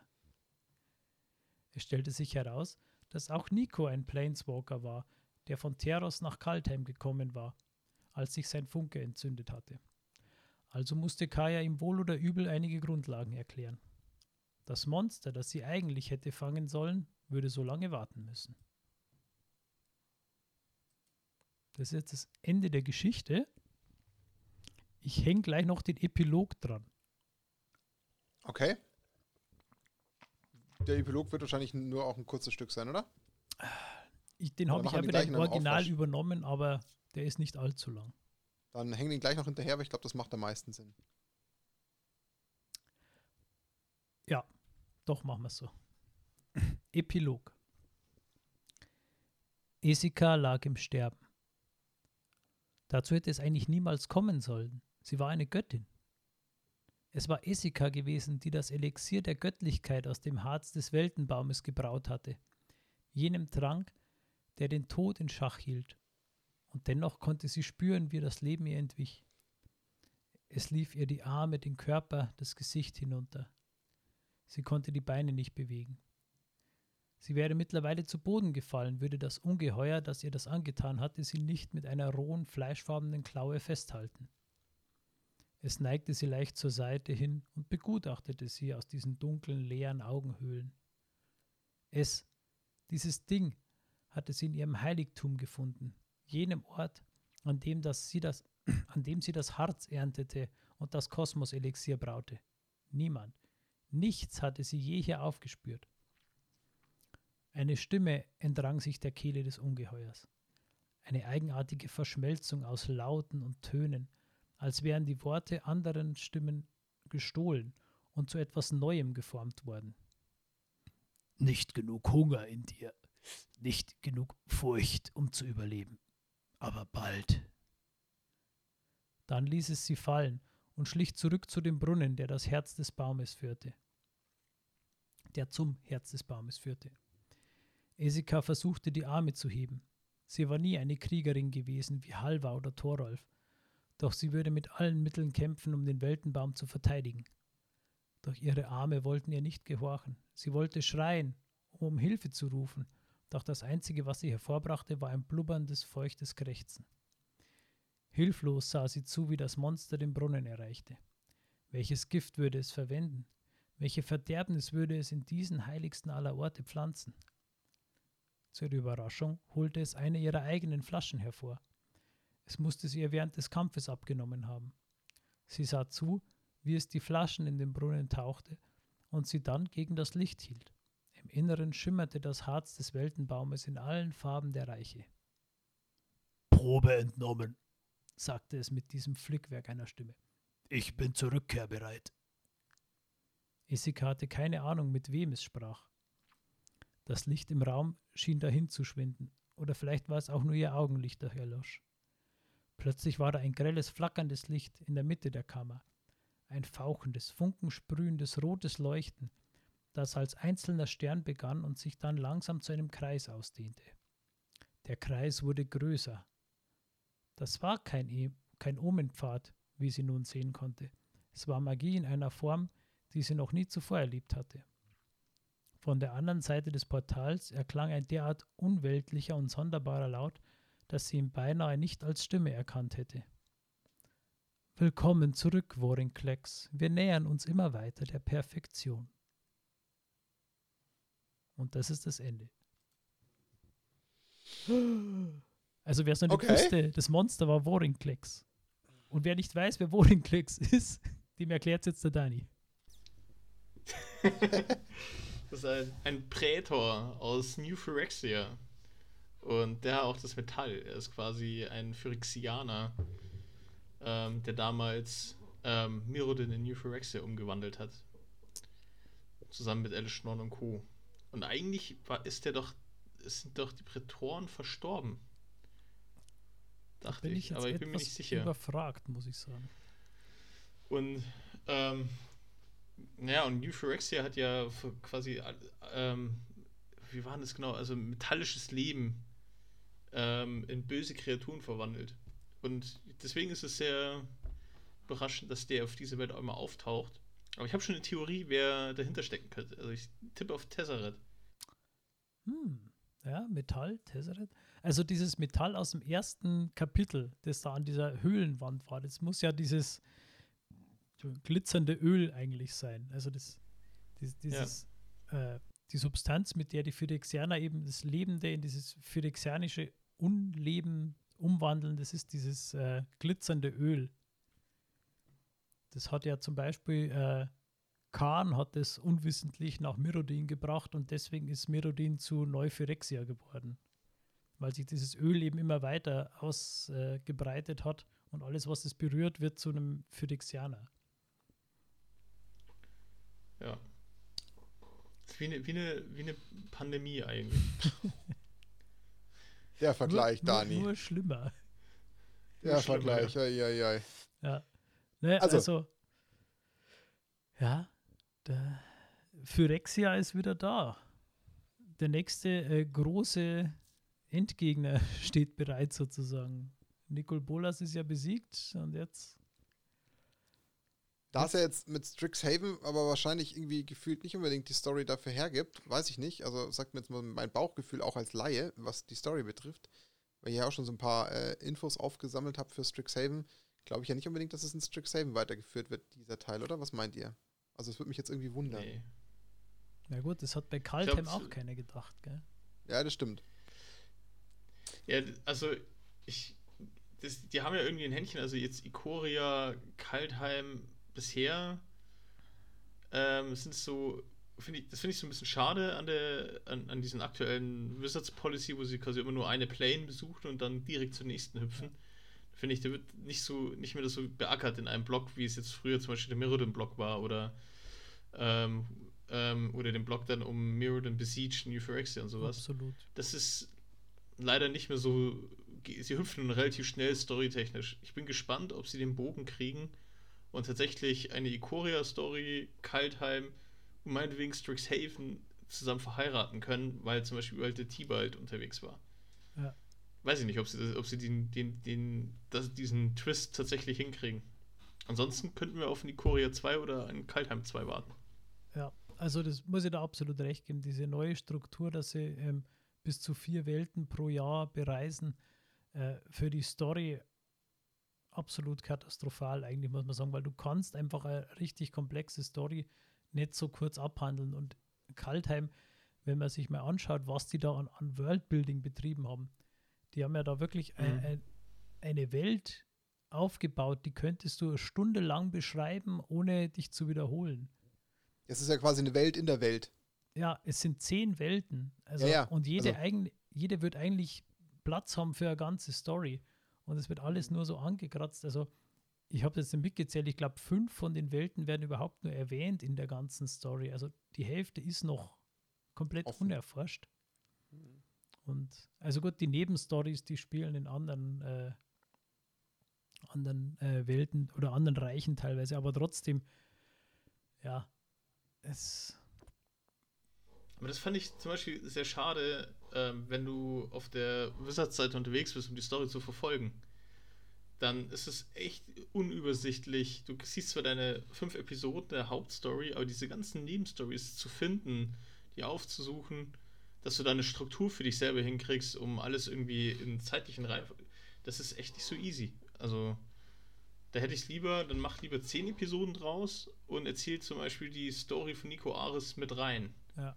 und nimm die Perspektiven rein, als jetzt dann hier eine Side-Story von jemand anders geschrieben, einen komplett anderen Stil wie die Hauptstory. Das finde find ich so ein bisschen schade, aber grundsätzlich bietet Kaltheim unglaublich viel Potenzial und auch so die Geschichte drumherum ähm, finde ich echt, äh, ähm, echt gut. Ja. Also gefällt mir von, vom Ansatz her. Aber allein schon die Tatsache, dass der, der Nico Aris, der kommt jetzt in der Hauptstory eigentlich überhaupt nicht vor. Den hätten wir auch komplett weglassen können. Ja. Hätte kein Stück gefehlt. Und ich meine, es ist immerhin ein neuer Planeswalker, der hier eigentlich eingeführt wird, mit einer äh, sehr interessanten Geschichte. Die gibt es auch wieder auf der Wizards Homepage nachzulesen. Ähm, also, das ist der erste offizielle Non-Binary Planeswalker. Ähm, deswegen äh, kurz, falls das irgendwen stört, ich habe äh, ihn in der Geschichte als er bezeichnet, einfach weil es komplett umständlich ist, das äh, genderkonform sonst zu schreiben. Da war ich schlichtweg zu faul. Ich hoffe, das stört niemanden. Ähm, aber der hat eine sehr interessante Geschichte. Also da gibt es einen ganzen Artikel nur über seine Vorgeschichte und warum er so ist, wie er ist. Und äh, das wird da so, ja, überhaupt nicht erwähnt. Und eigentlich ist es irgendwo von der Storymäßig her ein verschwendeter neuer Charakter. Der wird da ja, eingeführt und dann aber überhaupt nicht thematisiert. Und das ist halt schade. Ja. Bisschen Ja. Blick auf die Zeit. Ähm, erstmal, wie immer, ein riesengroßes Danke an Lorenz für diese wirklich unfassbar geniale Aufbereitung und auch wieder Ergänzung um die Originalteile. Aber es ist immer unfassbar spannend, wie man danach aus dieser äh, Story-Session rausgeht und wieder einen völlig anderen Blick auf dieses äh, Set hat. Das ist echt kurios. Also ich finde es jedes Mal aufs Neue faszinierend. Was mir aber nochmal aufgefallen ist, das nochmal kurz so ein bisschen auch so als Abschluss, wenn ich es jetzt vergleiche mit dem Ikoria-Part, da ist ja in dieser Geschichte aus dem Set sind ja eine, eine weiß ich nicht, äh, exorbitante Zahl äh, mehr an Karten diesmal verarbeitet worden, die man im Set wiederfindet als in der Ikoria-Story. Also ich würde mal sagen, mindestens, keine Ahnung, Bauchgefühl das drei- oder vierfache. Also da ist ja wirklich gefühlt im Sekundentakt wieder irgendwie eine Karte, also eine, eine Figur in Form der Karte genannt worden, die du ja ständig im, im Set wiederfindest. Das fand ich jetzt, die Dichte bei Ikoria war nicht so gegeben oder habe ich da jetzt irgendwas völlig übersehen? Ja, das liegt daran, dass äh, also die, die sich mit der Lore beschäftigen, die regt es auch furchtbar auf, dass bei äh, Ikoria einfach die Karten und die Story nichts miteinander zu tun haben, sondern sie sogar Da massiv widersprochen ja. haben. Ja. Okay, das ist ja das, was ich meine. Also da gab es ja gar kein Matching. Da einige der, der, Hauptfiguren, die du ja in der Geschichte auch erwähnt hast, die wurden ja kartentechnisch gar nicht berücksichtigt. Also deswegen ist mir das gleich sofort aufgefallen, weil ich ja wie gesagt äh, im, im, im, Minutentag sofort wieder eine Karte vor Augen hatte, die ich ja auch im Set schon in der Hand hatte, was jetzt hier natürlich zu, noch zu einer schöneren Synergie führt. Also da ist halt jetzt ein ganz anderer Bezug da. Ich meine, klar, theoretisch gibt halt Kaltheim gerade so mit Mythen und Sagen äh, sowieso das Ganze storytechnisch her, aber umso schöner, wenn es natürlich auch die Mischung zwischen Karten und Story gibt. Also das fand ich jetzt gerade ziemlich schön zu ähm, erkennen, möchte ich jetzt mal sagen. Ähm, aber super spannend. Also ich fand es wieder mal grandios. Mir hat es enorm Spaß gemacht. Ja, es ist eine bisschen andere Form unseres Podcasts, wenn wir immer wieder mal diese Ausflüge in die Geschichte machen. Aber ähm, nichtsdestotrotz, wir haben auch schon viel Feedback bekommen, dass das auf sehr viel Gegenliebe stößt und dass die Leute das auch genauso genießen. Auch wenn es mal auf jeden Fall ein ganz, ganz anderer Ausflug ist. Dennoch großes Danke, Lorenz, für das Ausarbeiten. Da steckt viel, viel Arbeit und Liebe drin. Wir wissen das sehr zu schätzen. Ja. Und da draußen ähm, könnt ihr mal Liebe für den Lorenz äh, in den Kommentaren lassen. Erstens qualifiziert ihr euch dann für die Teilnahme des 8-Euro-Coupons und auch Lorenz Lorenz freut sich dann, wenn quasi über den Weg seine ganze mühevolle Arbeit äh, gewertschätzt wird. Also auch außerhalb unserer Reihe, glaube ich, ähm, tut ihm das ganz gut. Ähm, aber nichtsdestotrotz, das ist im Endeffekt, glaube ich, jetzt äh, Zeit, dass wir langsam so ein bisschen dem Podcast dem äh, Ende entgegenschieben. Denn ähm, ja, wir haben eineinhalb Stunden auf der Uhr, ein bisschen mehr sogar. Und ich glaube, ähm, ja, jetzt ist Zeit auf jeden Fall wieder auch in die, in die nächste Podcast-Episode so ein bisschen äh, zu entschweifen. Nächsten Dienstag, der Flashcast steht an. Das nochmal als kleiner Reminder. Wir freuen uns über jeden, der da auch wieder ähm, live dabei ist auf Twitch. Das hatten wir bereits gesagt. Und ähm, ja, bevor ich es komplett schließe, ähm, lasse ich erstmal Dani das Wort, weil ja ähm, Lorenz uns quasi dieses Mal durch den Podcast geführt hat. Ähm, Dani, was gibt es zu sagen? Ja, was du eigentlich schon gesagt hast, vielen Dank. Und ich habe ja die Story vorher auch gelesen und sie hat sich aus deinem Mund viel, viel besser angehört, als ich es gelesen habe und äh, unglaublich viel mehr Spaß gemacht, die Story zu verfolgen. Das heißt, ich glaube, ich werde sie beim nächsten Mal einfach nicht mehr lesen, sondern einfach auf den Podcast warten. Das, das konnte ich ja nicht diskutieren. Aber noch ein ganz anderes Feeling. Ja, das Diskutieren kriegen wir trotzdem hin. Dann erzähle ich euch. Lorenz, du darfst. Nee, echt, echt. Also echt, echt super. Also, es hat, meine ich wirklich ernst. Das, hat, hat, das Erleben der Story macht viel mehr Spaß, wenn du sie vorliest, als wenn ich sie selber lese. Das definitiv. Lorenz, was gibt's von dir noch? ja, äh, danke für eure warmen Worte. Ähm, schmeichelt mir sehr und ich, ich freue mich auch tatsächlich äh, schon auf die, die, Kommentare. Also wenn das Feedback wieder so, so positiv ist wie beim letzten Mal, dann hat es sich auch für mich wieder gelohnt, das zu machen. Weil es macht mir einfach Freude, wenn ich vielleicht den einen oder anderen zur Story hinbringen kann. Äh, ja, nochmal der Hinweis, wer es gerne nochmal selber lesen möchte, ist auf der Wizards Homepage. Und äh, einen Shoutout habe ich noch. Wem jetzt das ganze Thema Story äh, drumrum und so interessiert, es gibt dann einen anderen Podcast, den man zusätzlich zu unserem, nicht anstatt unserem hören kann. Äh, das ist Tasty MTG. Äh, der Geis und der Martin, ein anderer Martin, die beschäftigen sich wirklich mit, äh, mit Lore, mit, mit äh, Flavor, mit Artwork, also das Drumrum und haben da äh, einen eigenen Podcast, der sich meiner Meinung nach sehr lohnt reinzuhören. das ist auf jeden Fall eine Erwähnung wert. Nicht gesponsertes Werbebreak am Ende. nee, aber man kann ja schon mal so viel verraten. Da stehen schon ein paar Pläne in der Pipeline, dass man auch mal gemeinsam sich eventuell im Podcast äh, zusammensetzt. Das tun wir auf jeden Fall mal. Super. Ähm, ja, am, also am Ende, wie immer, bleibt nichts anderes als zu sagen, ähm, danke, dass ihr wie immer zugehört habt. Diesmal die besondere Aufforderung, gebt Lorenz ein paar Kudos in den Kommentaren, da freut er sich sehr drüber. Ähm, schaltet nächsten Dienstag ein in den Flashcast. Ähm, ja, auch dieses Mal, diese Folge wurde gesponsert von cardmarket.com, Europas größtem Online-Handelsplatz für ähm, ja, Sammelkarten jeglicher Art. Da freuen wir uns sehr darüber, ähm, über die Partnerschaft und dass wieder weitere 8-Euro-Decks an die ähm, Community rausgehen. Ja, bleibt am Ball. Ähm, in zwei Wochen dann das besagte Interview mit einer Cosplayerin, wo ich auch schon sehr gespannt bin, was wir da für Insights sammeln. Also weiterhin Pipeline, pickepacke voll. Euch wird bei uns auf gar keinen Fall langweilig, das versprechen wir euch. Haltet durch, bleibt gesund. Ähm, das war ähm, Nackt und Rose Episode 29 der Snapcast. Wir hören uns und sehen uns hoffentlich nächste Woche am Dienstag um 21 Uhr. Und ansonsten wünschen wir euch bis dahin eine schöne Zeit, schöne Woche, bleibt gesund und ähm, bis ganz bald. Tschüss euch zusammen. Ciao. Ciao, Servus.